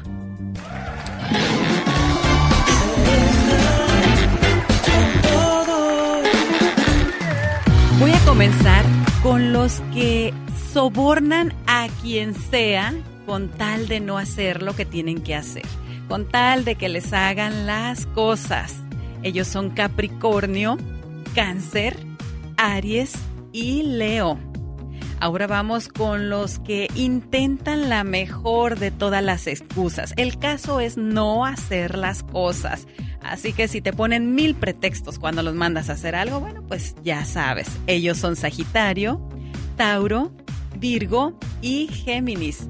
Y por último vamos a conocer a los que cuando tienen algo que hacer o los mandas a hacer algo, se hacen los locos y dicen que se les olvidó. Así que amiga, ya sabe cuando mande a su esposo a la tienda o a hacer algo, bueno, pues si es escorpión, Piscis, Libra o Acuario, bueno, pues ya sabe por qué se anda haciendo el loquito para no hacer los mandados o las cosas que le manda hacer. ¿En qué grupo se encuentra usted? Los cánceres somos atenidos, pero no todos los cánceres tienen una Mónica Linares. Saludos a Mónica Linares, gracias Mónica por toda tu ayuda. Y bueno, pues así está la situación. Si no entendió en qué grupo quedó o quiere hacerle alguna pregunta a usted, ¿cómo le encuentran? Claro que sí, me pueden encontrar en todas mis redes sociales como Serena Medina. Y ahí nos vemos. Cada mañana en sus también en su corazón. El genio Lucas. Ay, Dios, qué cosas de la vida. La Liga Defensora como cada jueves.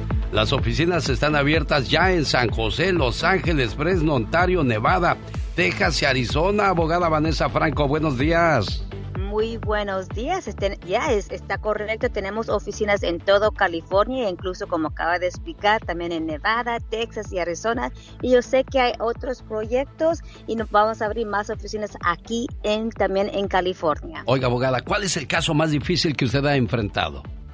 El caso más difícil fue atento asesinato y asesinato donde un menor de edad fue acusado de, de, esos delitos, él y su primo, por supuesto, fue un caso muy difícil. Me gusta, la buena cosa es que sí podemos ganar buenos resultados para ese, ese cliente y por supuesto la familia.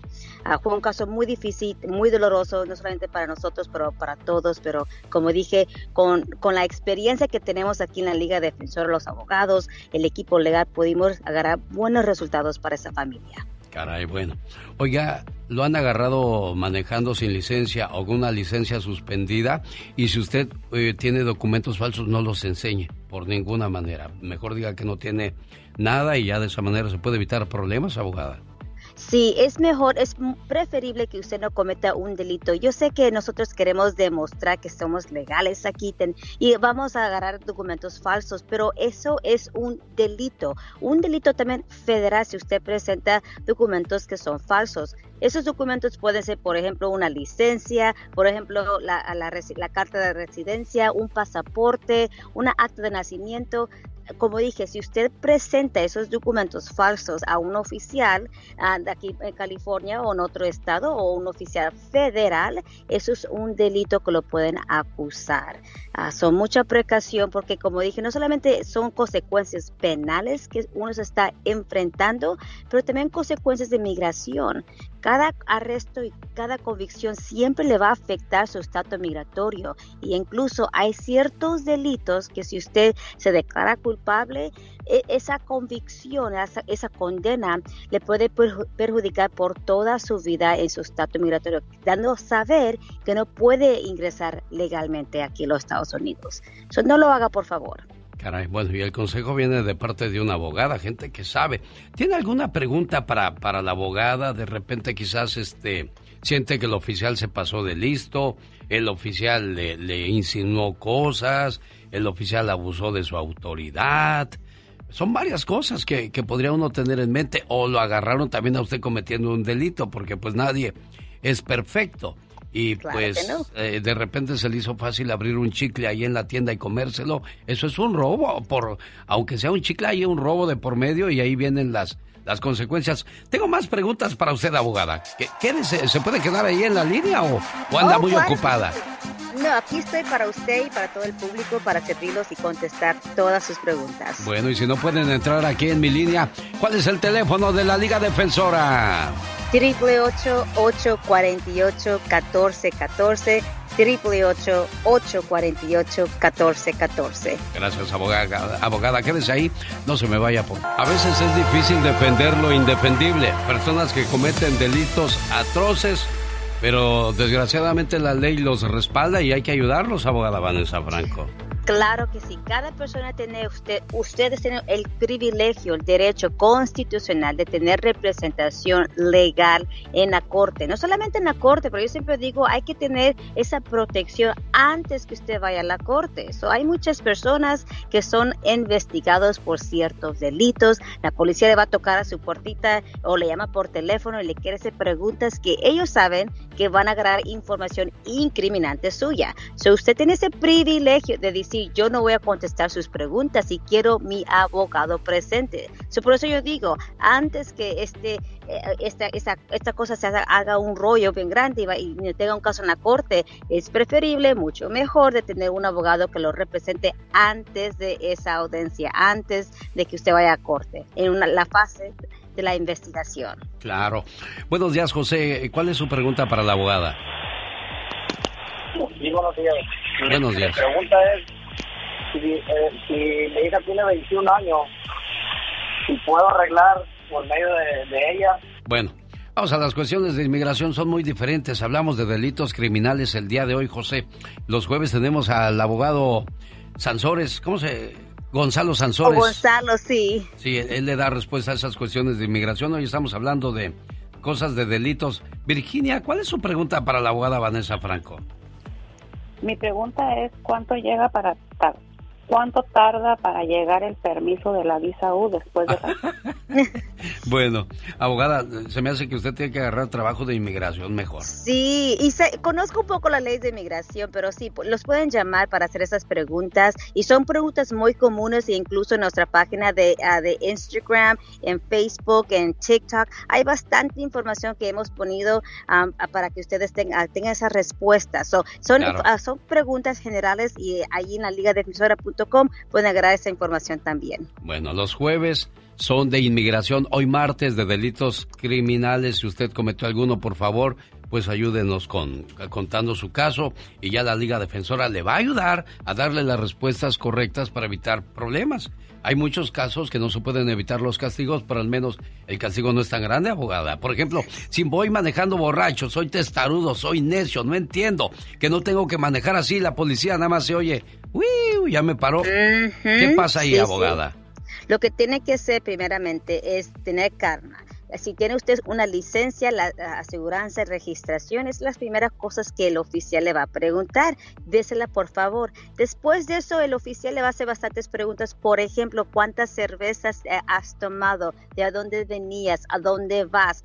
Esas preguntas, como acaba de explicar, son preguntas donde él o ella, el oficial, quiere agarrar información incriminante contra usted para hacer un caso criminal contra usted, para poder arrestarlo, tener suficiente causa probabilidad, se dice, para arrestarlo por ese delito. Usted tiene ese derecho de decirle, señor oficial, yo no voy a contestar estas preguntas, porque veces estas preguntas no las voy a contestar.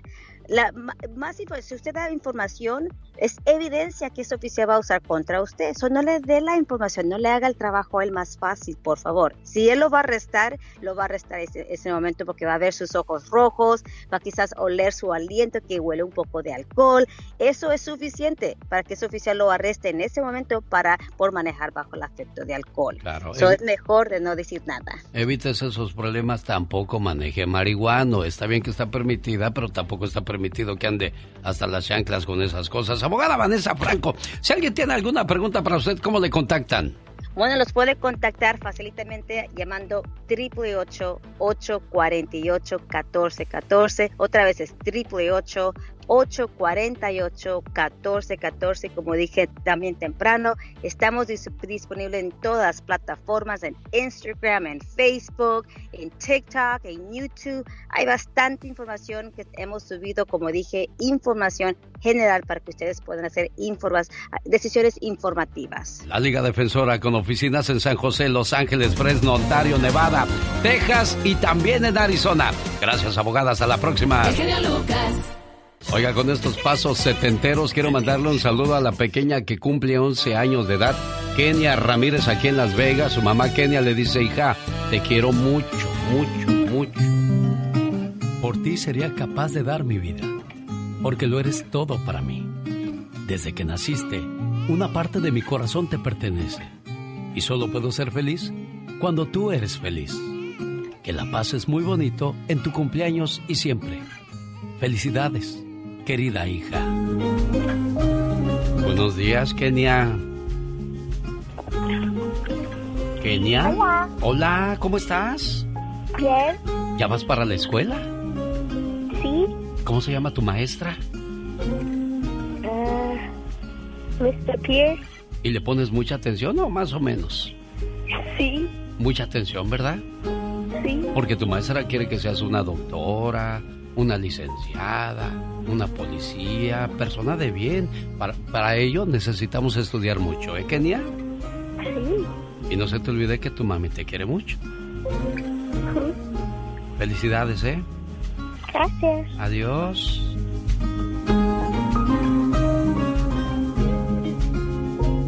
Una buena alternativa a tus mañanas. El genio Lucas. El genio Lucas presenta Viva de México en Circo, Maroma y Radio.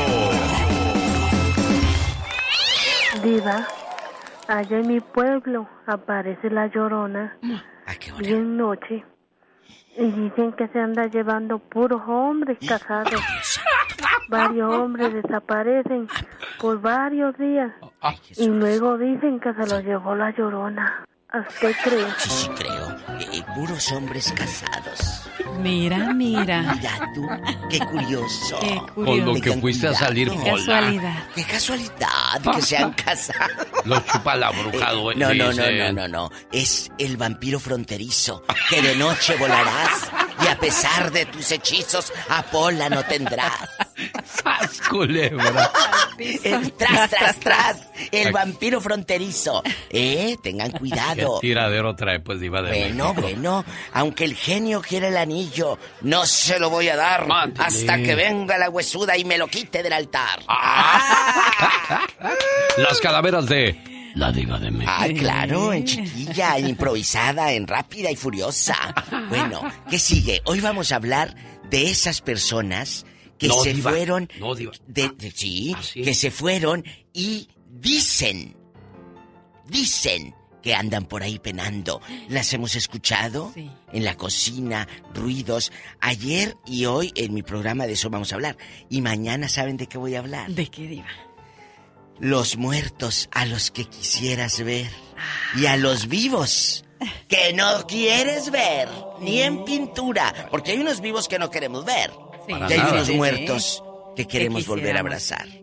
Pero sabe, hoy, Diva, vamos a tocar un tema demasiado duro, Sensible. demasiado fuerte, muy sensible, Sensible. de aquellas personas que han perdido niños en su Sí. casa. Sí. ¿De qué manera? ¿Cómo se les recuerda? Es lo más triste, Alex. Trágica. Anoche eh, hablaba con un hombre que conocemos aquí, Huicho Luisito eh, eh, Figueroa, y él, pues a su nieta de 16 años, murió de una manera atroz. Son cosas que no puedes. Yo hablaba con Luis ayer y le decía, mire, cuando alguien está enfermo se prepara psicológicamente. Ah, bueno, va a fallecer. Te vas preparando, ¿no? Pero un niño o una tragedia, o los niños con cáncer, hay cosas que duelen, Alex, Serena y amigos oyentes. Y duele mucho, pero duele más cuando es la muerte de un inocente. Sí, definitivamente, como dice, cuando se va preparando que hay una enfermedad, pero cuando es algo repentino, que eh, dice, lo acabo de ver ahorita, estábamos platicando y, y cómo es posible que ya no esté. Pero a veces también es mejor que pase así a que veas en la cama de un hospital Que los por veas sufrir. años, meses. Ah, ahora que hablaba de cáncer y de niños que han muerto de esa enfermedad, eh, mi primita Diana tenía 14 años cuando falleció. Este, el- la, la fortaleza que tuvo mi tía para, para, ayudarle a morir, diva. ¿Sí? Dice que la noche que murió, ella estaba acostada ahí, bueno, sobre la Sí, silla sí. recargada, ahí al pie de su cama, ya llevaban varios meses en el hospital.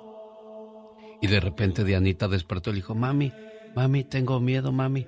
Se ve todo oscuro, mamá, un señor me quiere llevar. Y entonces en ese momento mi tía dice que le dijo, acuérdate lo que nos dijo, vamos a decir Fabiola, Sí, que sí. era la tanatóloga que le, las estuvo preparando para ese Para momento. partir. Dijo, acuérdate lo que te dijo Fabiola de Anita. Busca una luz, esa luz que te va a ayudar a que tengas paz, mamá, me, no, no, no quiero, tengo miedo. Anda, acuérdate que es el camino que, que te dijeron que es el que... o sea, es un proceso, nosotros lo estamos platicando, pues qué fácil. Pero imagínate a esa mamá. Las pers la mamá. Imagínate a esa mamá tener que. Soltar a tu hijo. Soltar a, tu hijo. O sea. eh, y, y a mí me quedó el remordimiento porque me dijo, hijo, le, le quiero hacer su fiesta de 15 años a Dianita. Le dije, no, tía, tiene 14. Y si se los haces, va a pensar que ya se va a morir. Mejor déjala que llegue a la fecha. No, no. O sea. Y no llegó. No llegó. No llegó. Entonces, cuando me dijo yo le quería hacer la fiesta a mi niña, yo le dije, ay tía, perdóneme, pero es que también si me haces eso, me estás diciendo que no voy a llegar ni a los 15 años. O sea, qué, Qué qué difícil. difícil. De esas historias yo creo que hay muchas, Muchas, por compartir muchas, con nosotros el día de hoy, Diva. Muchas. Eh, Detrás de cada bocina, detrás de cada eh, amigo trailero, ama de casa, amigos en los restaurantes, en la construcción, ya sea aquí en Estados Unidos o allá en su tierra, cuéntenos esas historias de conocidos o de ustedes que hayan perdido ese ser indefenso, frágil, inocente. Al rato, al rato regreso. Ella es. Hoy. La diva de México. ¿Quién canta? Industria del amor. La industria que no contamina. Ay, tú, dijo la diva. Ay, tú. Un saludo al buen Robert de Industria del Amor, el vocalista. A Javier en la batería, mi buen amigo Salvador Chava Vázquez en la guitarra. El show del genio Lucas. Hola, ¿qué tal? Buenos días, ¿con quién hablo? Buenos días. Buenos días, ¿con quién tengo el gusto? Le voy a hacer una pregunta a la gente que está en la línea telefónica para ligarla con la siguiente reflexión. Buenos días, ¿quién habla? Hola, muy buenos días. Muy amable, gracias por responderme. De manera, pues es una manera de mostrar educación cuando alguien te saluda, porque vas en la calle y le dices a alguien buenos días y no te contesta. Sí. Es horrible, ¿verdad? Sí, la verdad. Y digo, ahorita Sí. lo digo porque estaba eh, tratando de hablar con la gente en la línea y no contestan. Digo, uy, qué feo. Pero bueno, ni modo. Sniff, sniff, sop, sop, dicen los ricos. ¿Cómo se llama usted, preciosa mía? Prefiero no decir mi nombre, pero nomás contar mi historia. A ver, cuéntanos tu historia, amor. Sí, mis padres, ellos cuando ah, tenían sus criaturitas, ellos perdieron tres angelitos. ¿Cómo, chiquitos. ¿Cómo pasó eso, amor? Eh, eran gemelitos y otro niño aparte. Eh, los gemelitos tenían como un año y medio. Ellos sufrían de una enfermedad. Me disculpa, pero no sé cómo se se dice la enfermedad. Era desentería, desentería, algo así. Sentería, sí, que es Este, cuando haces sangre. Cuando vas al baño y haces pura sangre. Sí, eso tenían los gemelitos. Pero lo más triste era que cuando iban a enterrar a un ángel, a uno, no de los gemelitos, cuando ya estaban regresando para atrás, estaba el otro muerto. Y después, un año después, se les muere el más grandecito de, de muerte natural. Cuando dices grandecito, ¿cuántos años tenía? Tres, tres añitos. ¿Hace cuánto tiempo pasó eso, amor? Hace como unos 60 años. ¿Tú pones todavía fotografías o, o- o pones algo en el altar Sí. a esas almas? Sí, señor.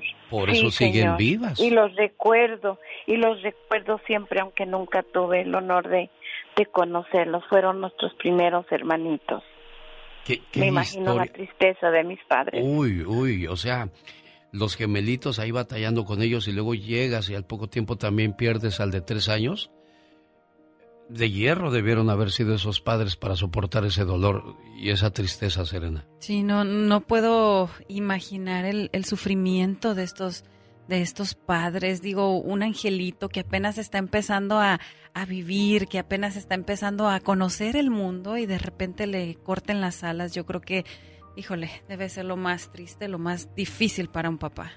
Se le murió su mamá, su papá, un tío que quería mucho, una tía, un primo, una prima, su esposo, su esposa, su novio o su novia, y de repente siente como que alguien le está haciendo eh, malvada, eh, maldades o cosas así que uno dice, ¿qué pasó aquí? Cuando alguien muere, sigue cerca de ti. No se quiere ir por completo, porque sabe que le extrañarás y le seguirás recordando. Cuando alguien muere, no se va solo, se lleva parte de tu alma, para así poder confeccionar sus alas. Y de esta manera logra volar junto a ti.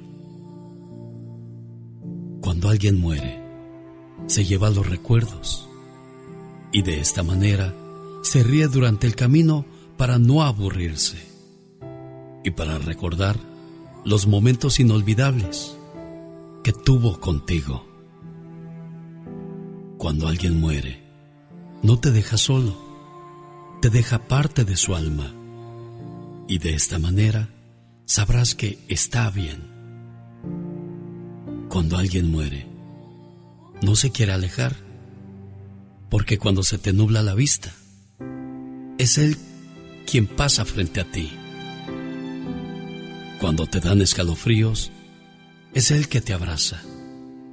Cuando tienes frío por la noche, es Él quien toma la cobija para abrigarte. Cuando te tropiezas, es Él quien te mete el pie para reírse un poco. Cuando no te puedes peinar, es Él quien se burla de lo mal que te ves. Y de repente, cuando te ríes de la nada, es Él quien te cuenta un chiste y ni cuenta te diste. Cuando alguien muere, no es para que te pongas triste. Es difícil de entender, pero es verdad. Él está mejor allá. ¿Y quién mejor que Él para guiarte? Mientras llega el momento que te toque partir. Pues espera con ansias volver a ver tu rostro y reunirse de nuevo contigo. Porque dos almas que se quieren mucho se podrán separar por un instante de esta vida, pero seguirán juntos en la eternidad.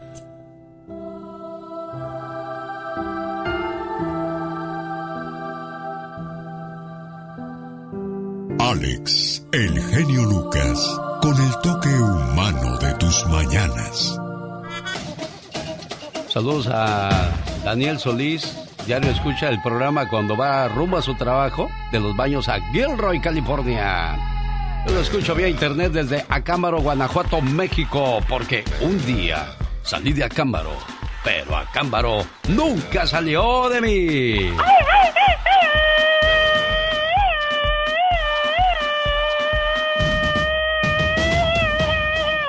Yo nací en el estado de Guerrero, en Corral Falso Guerrero. ¿Dónde naciste tu criatura del Señor? ¿Ya? Eh, pues ni modo que yo. Ay, ya nací en Rafaelita. ¿O tienes corte francés? Ah, me des- sí. me, di- me distan- destanteaste, ¿cómo se dice? Me Me destanteaste. destanteaste. Y usted, Serena Medina, tiene pinta como de sonorense, guadalajarense. Yo nací en Abolato, Sinaloa. Ah, ya no eres de la nací. guamuchilera, Bueno, ya no eres de la ah, guamuchilera. ahí Te va a pasar que a los bookies, ¿eh? No, no, no, no, no. Yo soy, me crié y mi familia de la Guamuchilera, pero nací en Abolato, Sinaloa. Fíjate, fíjate que la primera vez que fueron eh, los bookies a Siempre en Domingo, les preguntó Raúl Velasco, ¿de dónde son muchachos? Somos de Morelia, Michoacán, dijo así hablaba el Buki en aquella Somos de Morelia, Michoacán, oiga. Ajá. Ah, y ahora, hermano, hermanito, pues soy de Morelia, Michoacán, así hubiera contestado en aquel entonces. Y cuando hizo un baile en Morelia, no había mucha gente en el baile. ¿Cómo es posible que aquí en mi propio pueblo, ahí, no, ahí en, en de donde es el tierra, diario de ajá, Rosales, Michoacán, diario de Rosales. Ah. Cuando él hizo un baile ahí en Ario de Rosales, Michoacán, no fue mucha gente. Porque Nomás no quiso decir familias. que era de ahí. Bueno, pues entonces le dijeron, ¿cómo que en mi propia tierra no pueden venir mis paisanos? Dijo, pues tú dijiste que eras de Morelia. Y desde entonces dice orgullosamente, hermanos, hermanitos, soy diario de Rosales, Michoacán, chivo. Ándele. Se nos cayó el chivo. Se nos cayó el chivo. Pobre chivo, ya sabrás repuesto tú. Ay, va, tú que eres feo, chiva, vas y me investigas al chivo, ¿eh, chiva? Vamos Oye, a ver si ya está bien. Mira que estos cuates no me han resuelto mi asunto, pero ¿sabes qué voy a hacer yo? Yo te voy a pagar lo de tus boletos, Hortensia, ¿eh? Eh, Mónica tiene tu número, ¿verdad, Hortensia? Así es. Sí. Ah, Mónica, háblale a Hortensia y dile cuánto fue, yo le pago lo de los boletos. Es que pues prometieron un grupo en cierto lugar y luego no llegó y pues me cargan a mí el muerto, pues ni modo, cargo con el muerto. Dile, dile a Mónica que le mande su cheque, por fácil, ahora si eres tan amable, ni modo. Más, apúntenme más pérdidas este mes. Cero ganancias. Hablando de muertitos. Sí, hombre. Disculpe usted, Hortensia, ¿eh? Pero ahí le arreglan el asunto entonces, muy amable. Hola, buenos días, ¿con quién hablo? Haroldo. Eres la llamada número uno, Haroldo, llamada número dos, gracias, llamada número tres. ¿Qué es lo que estamos buscando? La llamada número siete para, Para- que se lleve 100 dólares. Señoras y señores, voy en búsqueda de cuatro llamadas más porque ya tengo tres. Y esta es la número cinco, 1877-354-3646. No tengo tres, voy a la número cuatro. Se me olvida contar y es que uno cuando tiene hambre las letras no, ha- no entran cuando uno tiene hambre. Decía don Gerardo Reyes. Oye, ¿dónde estamos el 11 y 12 de noviembre? Vamos a estar en Denver, Colorado, en el restaurante El Berrinches, presentando eh, reflexiones y diversión con los eh, maestros de ceremonias. Omar Fierros y Serena Medina. Así que por allá vamos a estar. Ya puede ir reservando su mesa o comprando sus boletos. Va a haber mucha diversión. Va a estar el mejor imitador de los artistas desde Las Vegas, Nevada y la actuación especial de Agui González. Boletos para más información al 720-771-1687. 7 es 720-771-1687. Llamada número 4. ¿Qué tal? Buenos días. ¿Quién habla? Llamada número 4, gracias. Vamos a la número 5. ¿Qué tal? Buenos días. Y esta es la número 6. Señoras y señores, ya llegó la número 7. Hola, ¿qué tal? Buenos días. ¿Quién habla? Buenos días, Alex, Rubén, ¿De dónde llamas, Rubén? de acá de Colorado. Desde Colorado ya llegó, señoras y señores, otro feliz ganador más de los 100 dólares. Recuerde, amigo, que nos escucha aquí en la ciudad de Los Ángeles, California, arrancando la Copa del Mundo Qatar 2022. Mi programa no saldrá en José 107.1 ni en el 97.5, pero podrá seguirnos escuchando en el 103.1 en FM, 103.1 en FM. ¡Felicidades, buen amigo!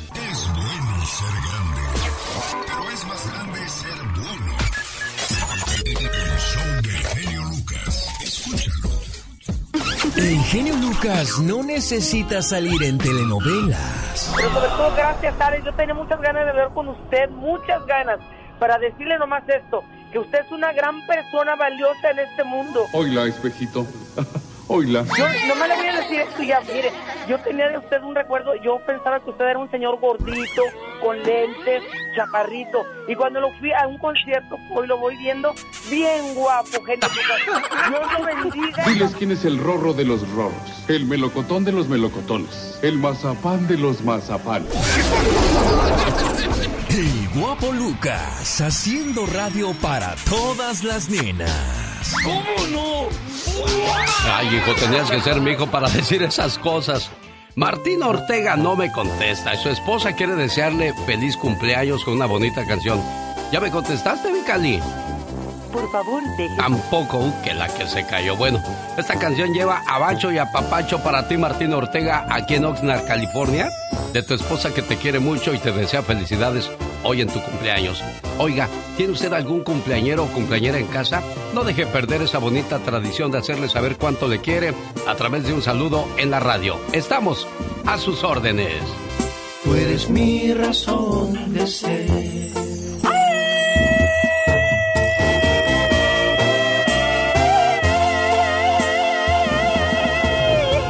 Dicen que es mejor cambiar que llorar.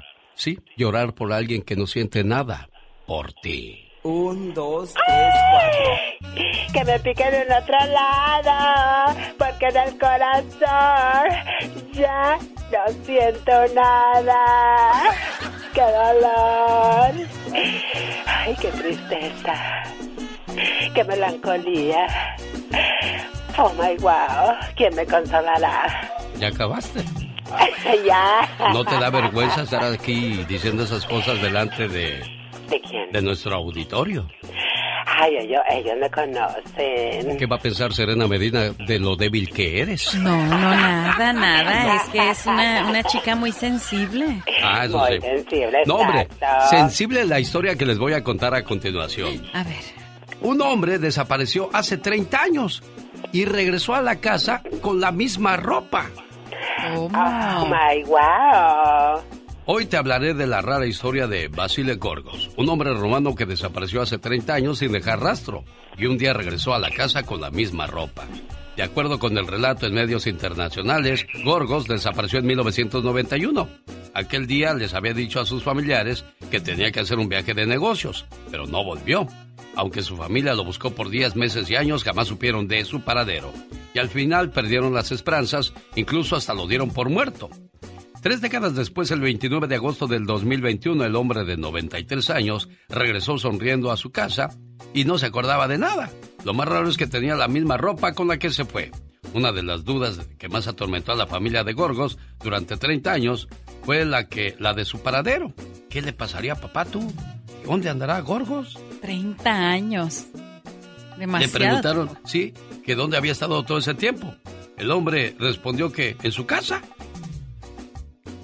Por otro lado, las cosas que más llamó la atención fue que le encontraron en sus bolsillos un boleto de tren de la ruta Pogiesti-Bacau de aquel día que se perdió. O sea, quiso esto. O sea, y ya ahí se acabó la historia. Ahora, hay un montón de preguntas. Claro, o sea, ¿dónde estuvo? ¿Qué, qué estuvo haciendo?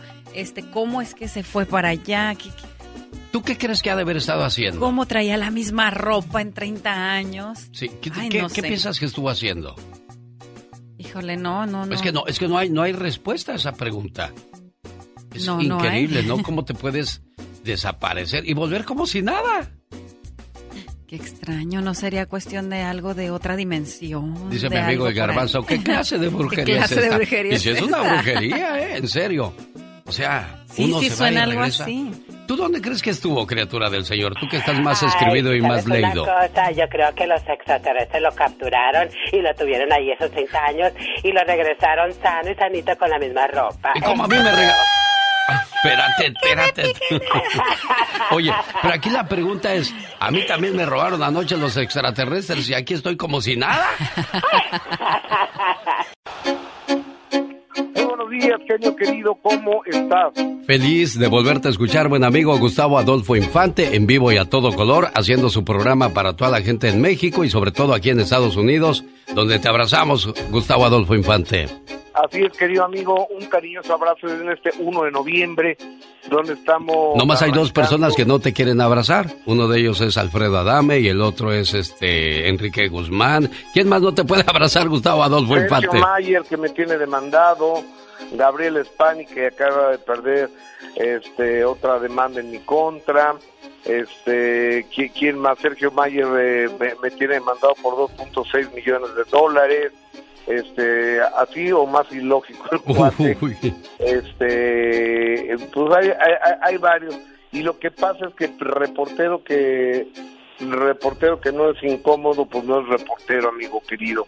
Oye, déjame te cuento que tenemos buena información desde la Ciudad de México en este 1 de noviembre, Día de los Muertos Chiquitos, acá en México. Yadira Carrillo, eh, tú sabes que ella está casada con Juan Collado. Juan Collado está desafortunadamente, desafortunadamente en, para él, ¿no? Encarcelado y tiene muchos años ahí encarcelado, lleva como cuatro años encarcelado y dicen que ella anda con un italiano y así lo desmiente Yadira Carrillo. Risa que tenía un novio italiano y que le daba besos. Además de 35 años, y lo conociste allá en Estados Unidos. No, yo agradezco muchísimo que me digan cosas tan bellas, pero háganme la buena, por favor. No hay novio. Todos los días salen cosas diferentes, nuevas.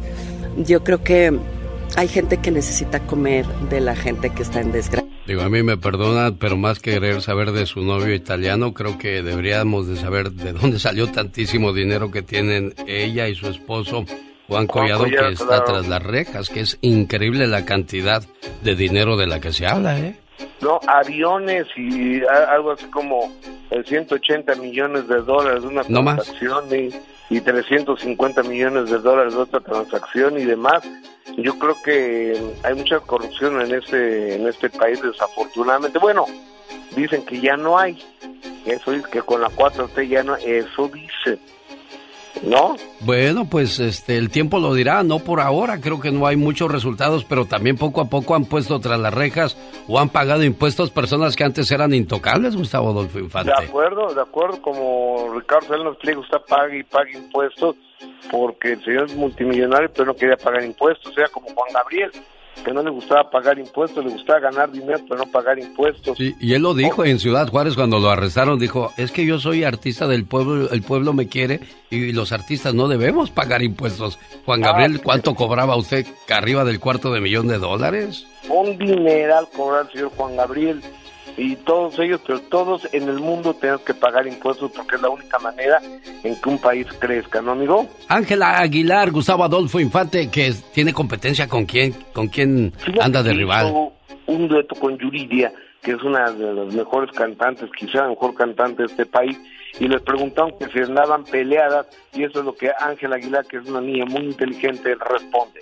A mí se me hace de lo más feo que compare a las mujeres y que nos pongan contra una a la otra. Yo creo que eso es lo más terrible que puede hacer el público en general y quien sea. Yo creo que las mujeres, en este caso yo y yo, estamos para apoyarnos, para levantar. Claro, habla de la falta de unidad entre mujeres, porque dicen que mujeres juntas solo difuntas. ¿Será cierto eso, Gustavo Adolfo Infante? Desafortunadamente, sí, fíjate que hay poca sonoridad y, de, y poca empatía, desafortunadamente, entre mujeres y fíjate que anoche se presentaron Ángela y su hermano Leonardo en Guadalajara, porque Pepe se iba a presentar también, pero dio positivo para COVID, entonces no pudo salir a cantar Pepe. Uy.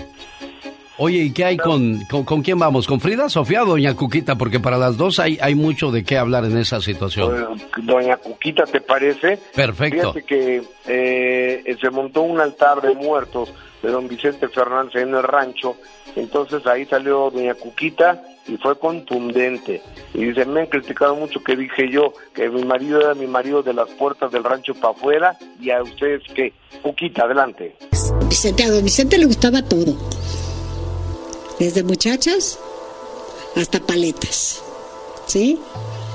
Y como siempre lo dije, era de las puertas del rancho para acá, era mi marido aunque me critican, me criticaron, no me interesa, porque yo no iba a cuidar a un señorón, andarlo cuidando y andar tras de él. Así es de que él siempre hizo lo que él quiso y... Ah, caray. A ver, ayúdame a entender eso, Gustavo Adolfo Infante. Primero, le gustaban jovencitas y paletas. ¿Qué son paletas, perdón? Este yo creo que le gustaban las paletas de nieve y las mujeres o sea es que no no entendí pero doña Cuquita pues totalmente una mujer este sometida alineada enamorada educada pero con otra educación y finalmente ella sabía dice es que yo sabía cuál era mi lugar y cuál era el lugar de las otras ¿Cómo, se, llama tu compañera Gustavo Adolfo Infante? Jessica Gil Porras. Jessica Gil Porras, te voy a preguntar, si tu esposo fuera Luis Miguel y supieras que es un viajero de primera, ¿tú te quedarías como lo hizo Doña Cuquita? Hola, genio, buenos días. Por supuesto que no. ¿Qué piensas entonces de las declaraciones de Cuquita?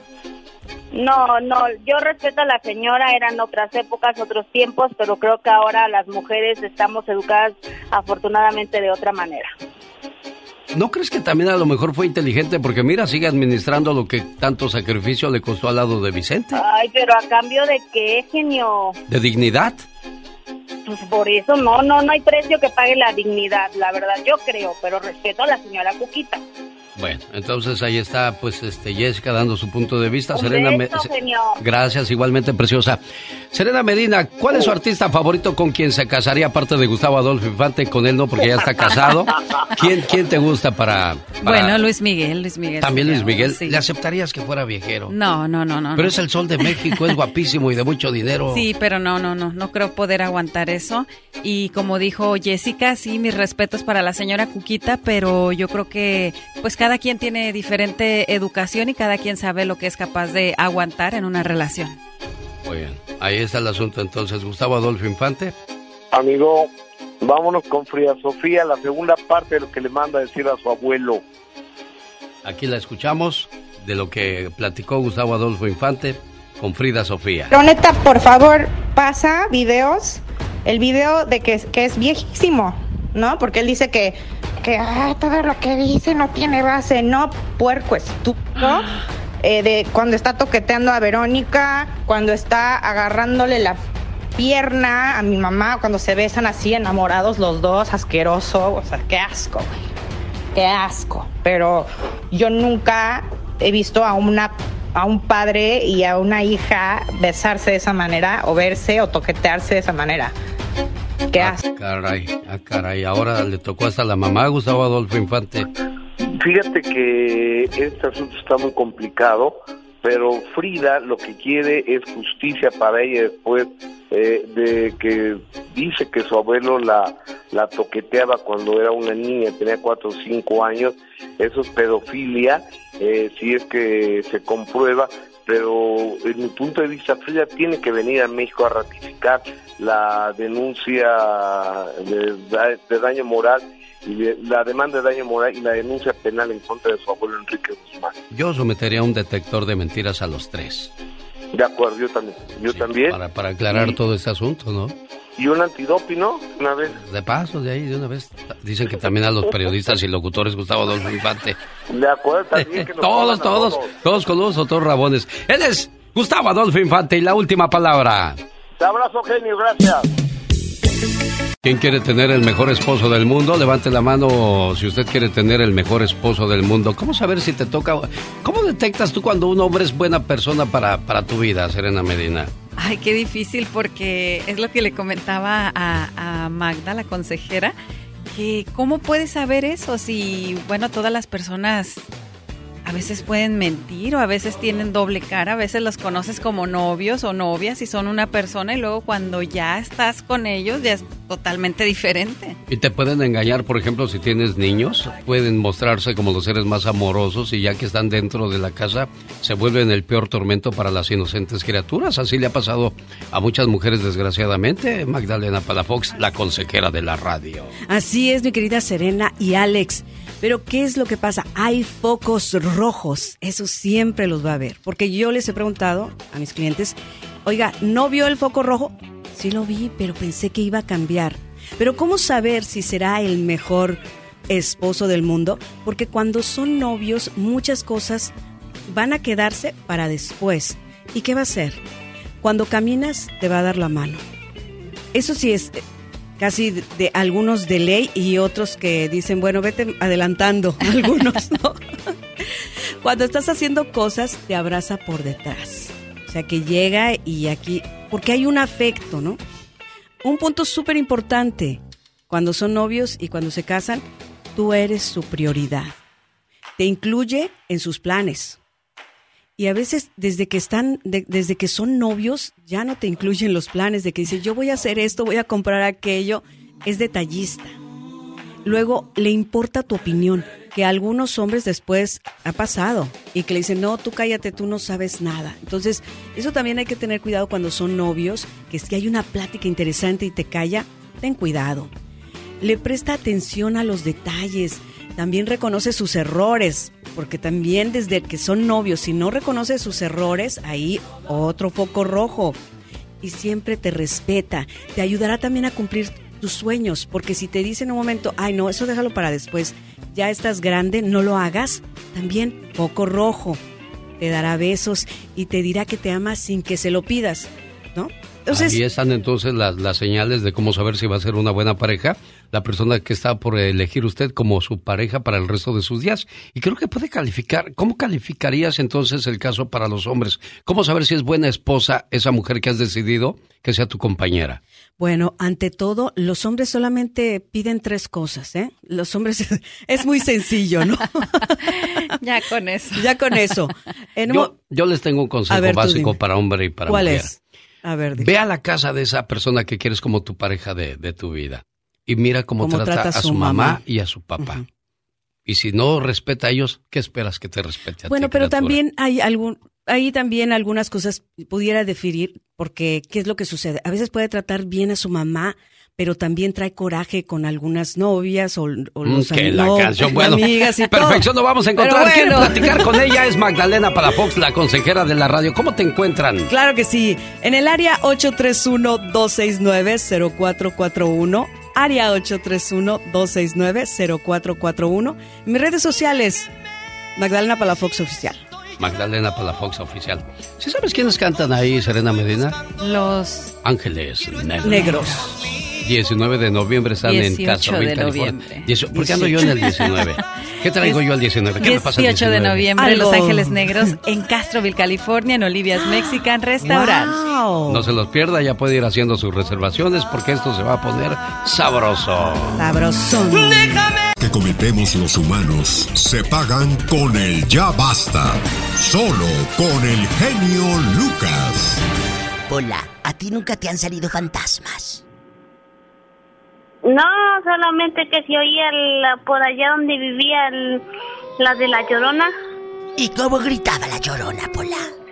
Dice que hay sus hijos. ¿Cómo le hace? Dile al público. Este que, ay, mis hijos. Ay, mis hijos. Qué buena película harían usted y la Pola. Estudien, muchachos, para que no anden de cirqueras. Pola y la diva contra los monstruos. Imagínate. Chicos, no, sería Pola y la diva contra las deudas de Guanajuato. Puras deudas. Chicos, hoy es un día muy grande. ¿Por qué? Porque estamos hablando de las ausencias que calan en el alma de nuestros niños, de los primos, del sobrino, del hijo, del nieto que falleció. Ya no alcanzó a crecer. Se fue niño. Eso yo creo que es lo que duele más, amigos Radio Escuchas. Sí. yo Duele creo que- mucho. yo creo que sí, Diva de México. Y más cuando, genio y amigos, cuando es de un accidente, de una manera trágica. Yo, yo lo decía hace rato y lo dije en mi programa de radio anoche. Cuando uno está enfermo o cuando alguien está enfermo, te preparas psicológicamente. Ay, se va a ir. Pero cuando no, cuando es así, de golpe, de un accidente, algo trágico, o la enfermedad del cáncer que arrebata a tantos niños, esas cosas uno, uno no, no alcanza a digerirlas, el alma. Vamos a las líneas telefónicas y vamos a homenajear a esos pequeños que se fueron, a esos jovencitos de 15, 16, 17, 18 años. Qué corta fue su existencia y qué de amor nos dejaron en el camino de Iba de México. Sí, o, o niños de, de tres o recién nacidos que... Ay, es mucho dolor, mucho dolor. Imagínate esa mamá este, eh, llegar al hospital con la ilusión de que va a llegar a casa con un bebito, con un hijo, y llegue con las manos vacías después de esperar, de haberte hecho el baby shower, de haber hecho tanto, y que el niño nazca muerto, que pase algo. Eso, eso es terrible, amigos. Hoy vamos a sacudir un poquito el alma, yo sé que duele, pero detrás de esta bocina, sé que aparte de ese dolor y de esa ausencia, hay una fortaleza que solo da nuestro Señor Jesucristo. Y en esa fortaleza y en esa fe y en esa creencia de Dios, en esa te has aferrado y por eso sigues de pie. Aquí quiero recibir sus llamadas con el genio Lucas en vivo en este día tan grande. Cuando muere un hijo, la mamá se convierte en una sombra, en un cuerpo que transita Sí, sí. lleno de dolor en las sombras, en las sombras de la vida, de la alegría. Cuando muere un hijo, ya no hay vida, solamente se vuelve la pobre mujer, sombra diva de México. Totalmente. Concha está en Fresno. Buenos días, Concha. Buenos días. Ay, Concha. Dios. a la diva, por favor. Es un día eh, triste. Saludos. Conchita. ¿Qué pasó? ¿Quién se fue? Mi hijo de seis meses en un accidente de carro.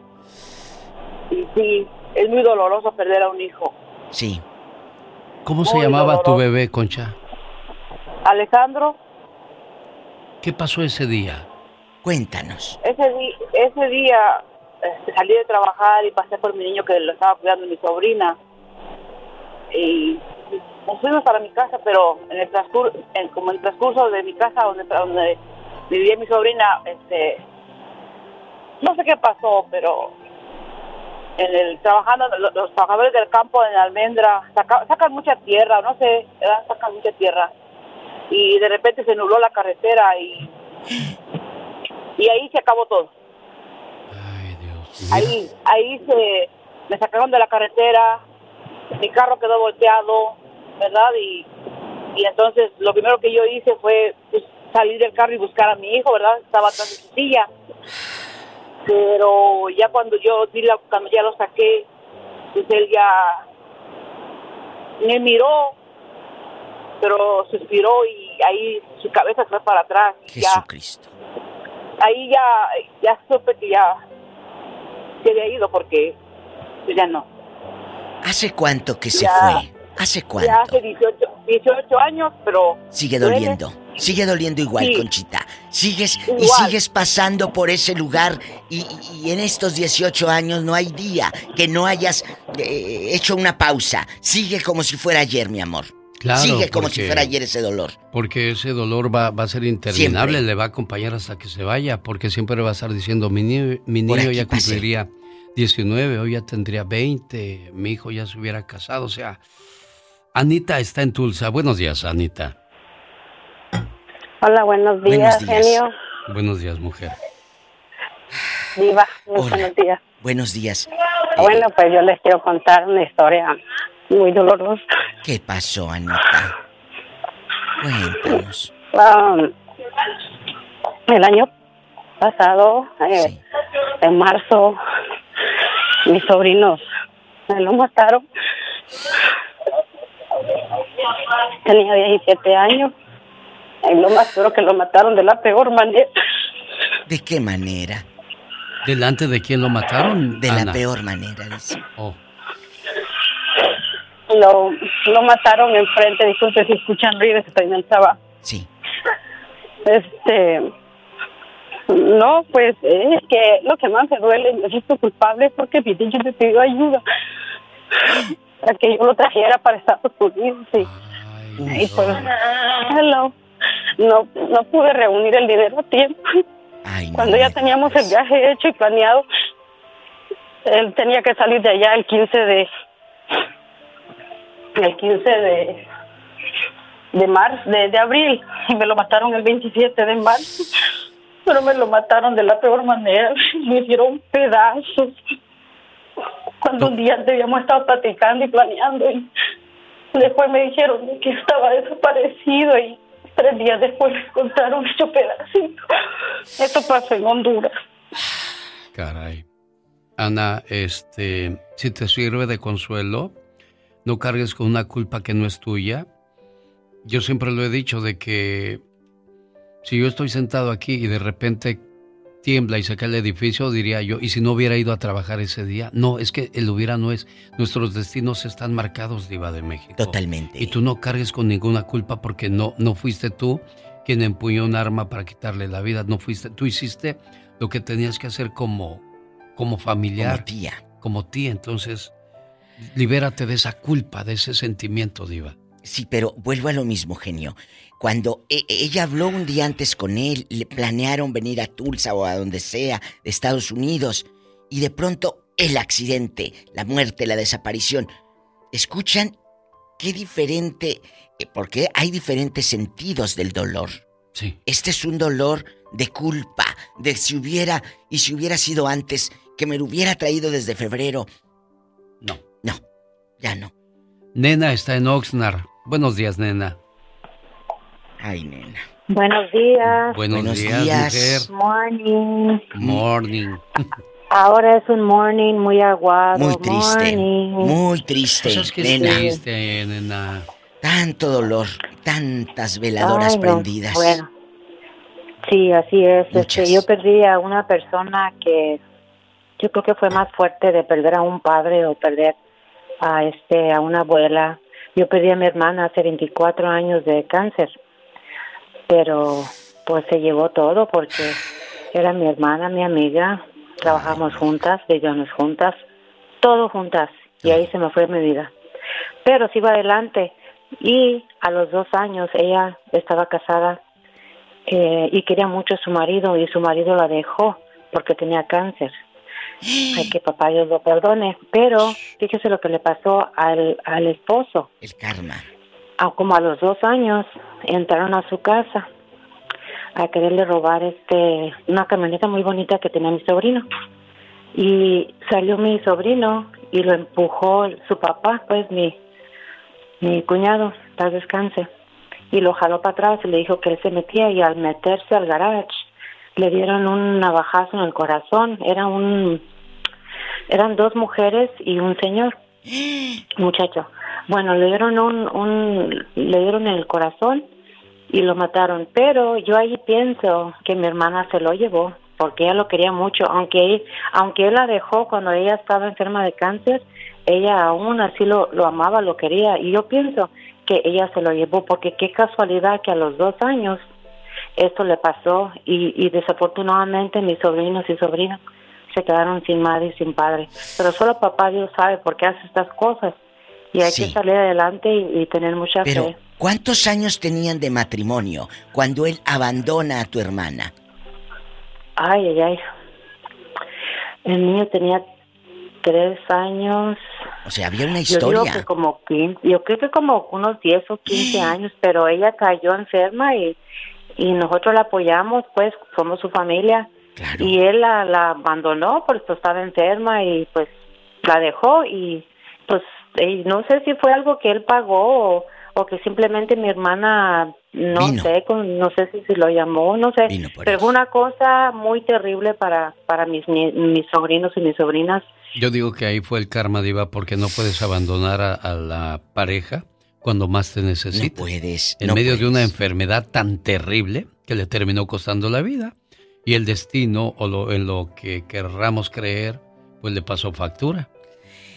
Ahí está otra historia del karma que sí existe, muchachos. María de Oxnard, buenos días. Buenos días, señor Lucas. Buenos días. Ay, buenos días, María. Yo quería compartirles ¿Qué? ah, dos historias que pasaron en mi familia. Sí. Ah, una, la primera niña, ah, los dos, lo curioso es que los dos murieron de la misma manera, pero con 20 años de diferencia. La primera niña iba a cumplir tres años y un accidente porque sus papás se, la, se, los, le- se llevaban los niños al trabajo porque son los dueños del negocio. Y pues un descuido, un accidente, se le cayó algo encima a la niña. Uy. Se le cayó algo encima y, y fue muy difícil. Pues hasta la fecha mi tía no puede superar esa pérdida. Y, y eso pasó, su cabecita y todo eso. Pero lo curioso es que 20 años después, eh, un, un- un sobrinito, el hijo de mi hermano, murió de la misma manera. Iba a cumplir tres años y también un accidente, un descuido, se le cayó una televisión. Y pues es algo curioso que, que no sé, que, los dos niños tenían la misma edad y murieron casi de la misma manera y la misma familia es algo difícil y, y pues que no se supera. Mi primera primita murió hace como en el 94 y el, el niño murió 20 años después, en el 2014. Coincidencias tristes, desastrosas, difíciles de entender, María. Antonio en Denver, buenos días. Hola, genio, buenos días. Buenos días. Buenos días. Ya, quiero, quiero dar un testimonio o contar algo. Es algo muy reciente. Es acerca de la familia que mataron aquí en Aurora, Colorado. Sí. Los cuatro muertos, este, que, que nos pudieran ayudar también a compartir la foto de esta persona que se fue. No, no lo han encontrado, siguen en busca de él. Pero el testimonio es acerca de que, bueno, esto es algo muy difícil. Estuvimos la gente allegada a estas personas, estuvimos haciendo, estuvimos ahí en, en- eh, después de lo que pasó. Antonio, ¿me permite ahí un segundo? Antonio, muchos no conocemos la historia. ¿Qué fue lo que pasó en Denver? Bueno, eh, un muchacho mató al suegro, a la hermana y al yerno. eh, de eh, ella, ellos, ellas eran gemelas. Eh, esta, esta persona era pareja de una de ellas. Tenían problemas, esta persona era muy violenta. Eh, parece que tenía orden de restricción, tenía orden de, o sea, alejamiento. No, podía acercarse él a, la casa, pero esta persona estaba muy obsesionada con la muchacha. Entonces, ah, Bueno, pues en la madrugada, el sábado en la madrugada, ah, entró a la casa. Entró a la casa y, y mató al señor, mató a una muchacha, mató a un muchacho y a un inquilino que vivía ahí. Uy. So, hizo una masacre. ¿Tú sabes cómo se llama este tipo, Antonio? El señor, el muchacho se llama Joseph Castorena. Joseph está- Castorena. está- está haciendo- exactamente. Le, le voy a poner en, en cuanto termine su comentario, Antonio, en espera Laura para que le den el teléfono a donde puede mandar la foto y subirla en todas nuestras redes, porque no se vale que ante una locura dañes a tanta gente. Antonio, adelante. Sí, claro. Mire, aquí, aquí el detalle es este. Ah, estuvimos mucha gente, le digo, mucha gente que estábamos allegados a esta familia. La mamá de, de, de las, de la víctima, de, los- de los muchachos, de las niñas, ella vivía en, en Texas, en, en Texas. Entonces, nosotras como, como ayuda que estábamos creando una cuenta para, para, para ayuda para la, para la familia, ¿me entiende? Para todos los servicios y todo. Bueno, la, la, la mamá ya se comunicó para acá y nos canceló las cuentas, no nos va a dejar ver a las personas, a los difuntos. Eh, en pocas palabras, no quiere que nos acerquemos. Nosotros lo estábamos haciendo de corazón, Claro. porque conocíamos a la gente. Sí, señor. Estábamos con ellos, sí. Eh, el- el- la persona que falleció, el señor que falleció, era pareja de mi suegra. Llevábamos años conociéndolos, a la muchacha. Ah, o sea, llevamos con- años conociendo a la familia. Aquí eh, la tristeza, el dolor es de que no nos dejen hacer nada. O sea, nosotros lo estábamos haciendo de corazón, no por querer sacar o lucrar con ese, con ese, con esa tragedia, ¿me entiende? Ahora, ¿Sabe qué es lo que pasa, Antonio? Que la señora no lo va a permitir porque ella carga ahorita con un dolor, con un odio y con un coraje y a todo el mundo lo va a ver como, como no quiero que estés aquí. Incluso a tu suegra la está viendo como una enemiga, como eh, el coraje de eh, murió pero ya no estaba conmigo. Pueden ser muchas cosas. El dol- eh, obviamente eh, la señora lo está haciendo desde su dolor y está bloqueada. Eso también tenemos que entenderlo. Sí. Bueno, y tampoco conocemos exactamente qué hay ¿Qué detrás, hay de esa detrás, de esta? ¡Qué horror! Esperanza, hoy estamos recordando a los, a, la- a los fieles difuntos niños. Eh, Historias de, Niños. de niños que, Que se nos fueron. desgraciadamente no, no se nos maduraron, quedaron pequeñitos y quedaron en nuestro recuerdo para siempre. 60 años fue la primera historia que nos contaron que han pasado y siguen recordando esos bebés como, como si fuese el día de ayer. Esperanza, Hola, genio Lucas. Hola, Diva. Hola, Esperanza de Oro, ¿cómo estás? Muy bien, Diva. Ayer hablé contigo. Sí, eh, ¿ya te llegó el dinero? Sí. Ya le mandó dinero. Ya, ya me llegó, ya llevé. Sí, ya, ya le mandé y un Ya pagué centenario. la renta. le mandó un centenario y a mí no me quiere regalar uno, Diva. Un yo que soy centenario. más su amigo y Bueno, estoy bueno. más cerca de usted y yo sí, Sí, le beso el anillo y Esperanza Pero no. Por eso no se lo regalo. Esperanza, yo creo que eh, eh, nosotros los mexicanos, fíjate, somos tan fuertes, o nosotros los latinos, que hasta celebramos a la muerte. Le hacemos un altar, nuestra creencia de que bajen, de que vengan, porque no queremos que se nos vayan nunca. ¿Qué nos va a contar usted? Yo tengo dos historias personales, Diva. Ah, hace muchos años, cuando yo tenía 17 años, perdí mi primer bebé. Ay. Tenía tres meses de nacido. Ay, Dios. De nacido. Sí, tenía tres meses de nacido cuando él falleció. Ah. Pero el segundo pasó como a los seis años. También, también de tres, tenía tres meses también cuando yo lo vi sano por última vez, porque lo vi nueve meses en un hospital. Ay, Esperanza. Él, él pasó nueve meses de su vida en un hospital. Yo me la pasaba del trabajo al hospital, del hospital al trabajo, a mi casa, por nueve meses. Él sufrió mucho, tuvo muchas cirugías. Los doctores me pedían, hacían reuniones conmigo para que firmara papeles de que ya, cuando él se enfermara, de que ya no hicieran nada por él, de que ya lo dejaran descansar. Y duró nueve meses porque yo me aferraba a que él iba a volver a la vida. ¿Qué A que tenía? él se iba a poner bien. ¿Qué tenía? Le dio un derrame, le dio un derrame cerebral. Y queda y quedó en estado vegetal. Él no podía moverse, él no podía hacer nada. Prácticamente estaba en una cama sin hacer nada, nomás respirando. Nomás sintiendo dolor porque era lo único que le quedó bueno. Y en aquellos años, en mi ignorancia, yo les pedía, les rogaba a los doctores que le hicieran una cirugía de cerebro, que le cambiaran el cerebro. Porque me decían que el cerebro era lo que tenía dañado. Sí. Y yo no entendía por qué su corazón estaba latiendo y su cerebro no. Y yo les decía a ellos que si por qué no le hacían una cirugía de cerebro para que él pudiera vivir. Sí. Y hasta se reían de mí. Decía el doctor, señora, un corazón se puede poner, pero una operación de cerebro no la podemos hacer. Eso es lo único que no se puede hacer. Su cerebro prácticamente está todo dañado. Él está sufriendo mucho. Necesitamos que firme los papeles para ya no hacer nada y dejarlo que él descanse. Pero yo que yo creía en un milagro. Yo sentía que mi fe lo iba a salvar, que pidiéndole a Dios él iba a volver a la vida. Cuando ya me convencieron de que firmara esos papeles, a la semana, justamente el 18 de agosto, el día que él nació, ese día él partió de este mundo. Ese día él falleció. Yo estaba trabajando cuando me llamaron los doctores que fuera, que porque mi bebé estaba mal. Cuando yo llegué ya mi bebé ya estaba muerto, ya se había muerto. Pero lo peor de todo fue que yo me sentía culpable yo sentía que yo lo había matado. Claro. Porque yo había firmado esos papeles. que nuestra mente... si yo no, si yo no los hubiera firmado, ellos hubieran hecho todo lo que hubiera estado a su alcance para salvar la vida de mi bebé. Pero quién sabe eso, Esperanza. Quién sabe eso. Quizás también estabas alargando el sufrimiento de, de tu criatura.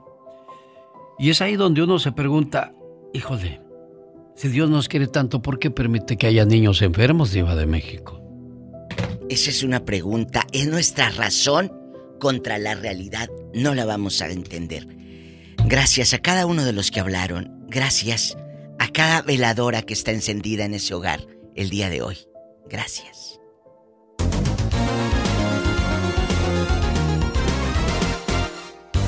El Lucas. Justin and so good. Thousands of spring deals at your Nordstrom Rack store. Save big today on new arrivals from Kate Spade New York, Nike, Sam Edelman, Free People, and Madewell, starting at only $30. Great brands and great prices on dresses, denim, sandals, designer bags, and more. So rack your look and get first dibs on spring styles you want now from just $30 at your Nordstrom Rack store. What will you find? Puedes hacer dinero de manera difícil, como degustador de salsas picantes o cortacocos, o ahorrar dinero de manera fácil con Xfinity Mobile. Entérate cómo clientes actuales pueden obtener una línea de un límite intro gratis por un año al comprar una línea de un límite. Ve a es.xfinitymobile.com. Oferta de línea o límite gratis termina el 21 de marzo. Aplican restricciones. Xfinity Mobile requiere Xfinity Internet. Velocidades reducidas tras 20 GB de uso por línea. El límite de datos puede variar.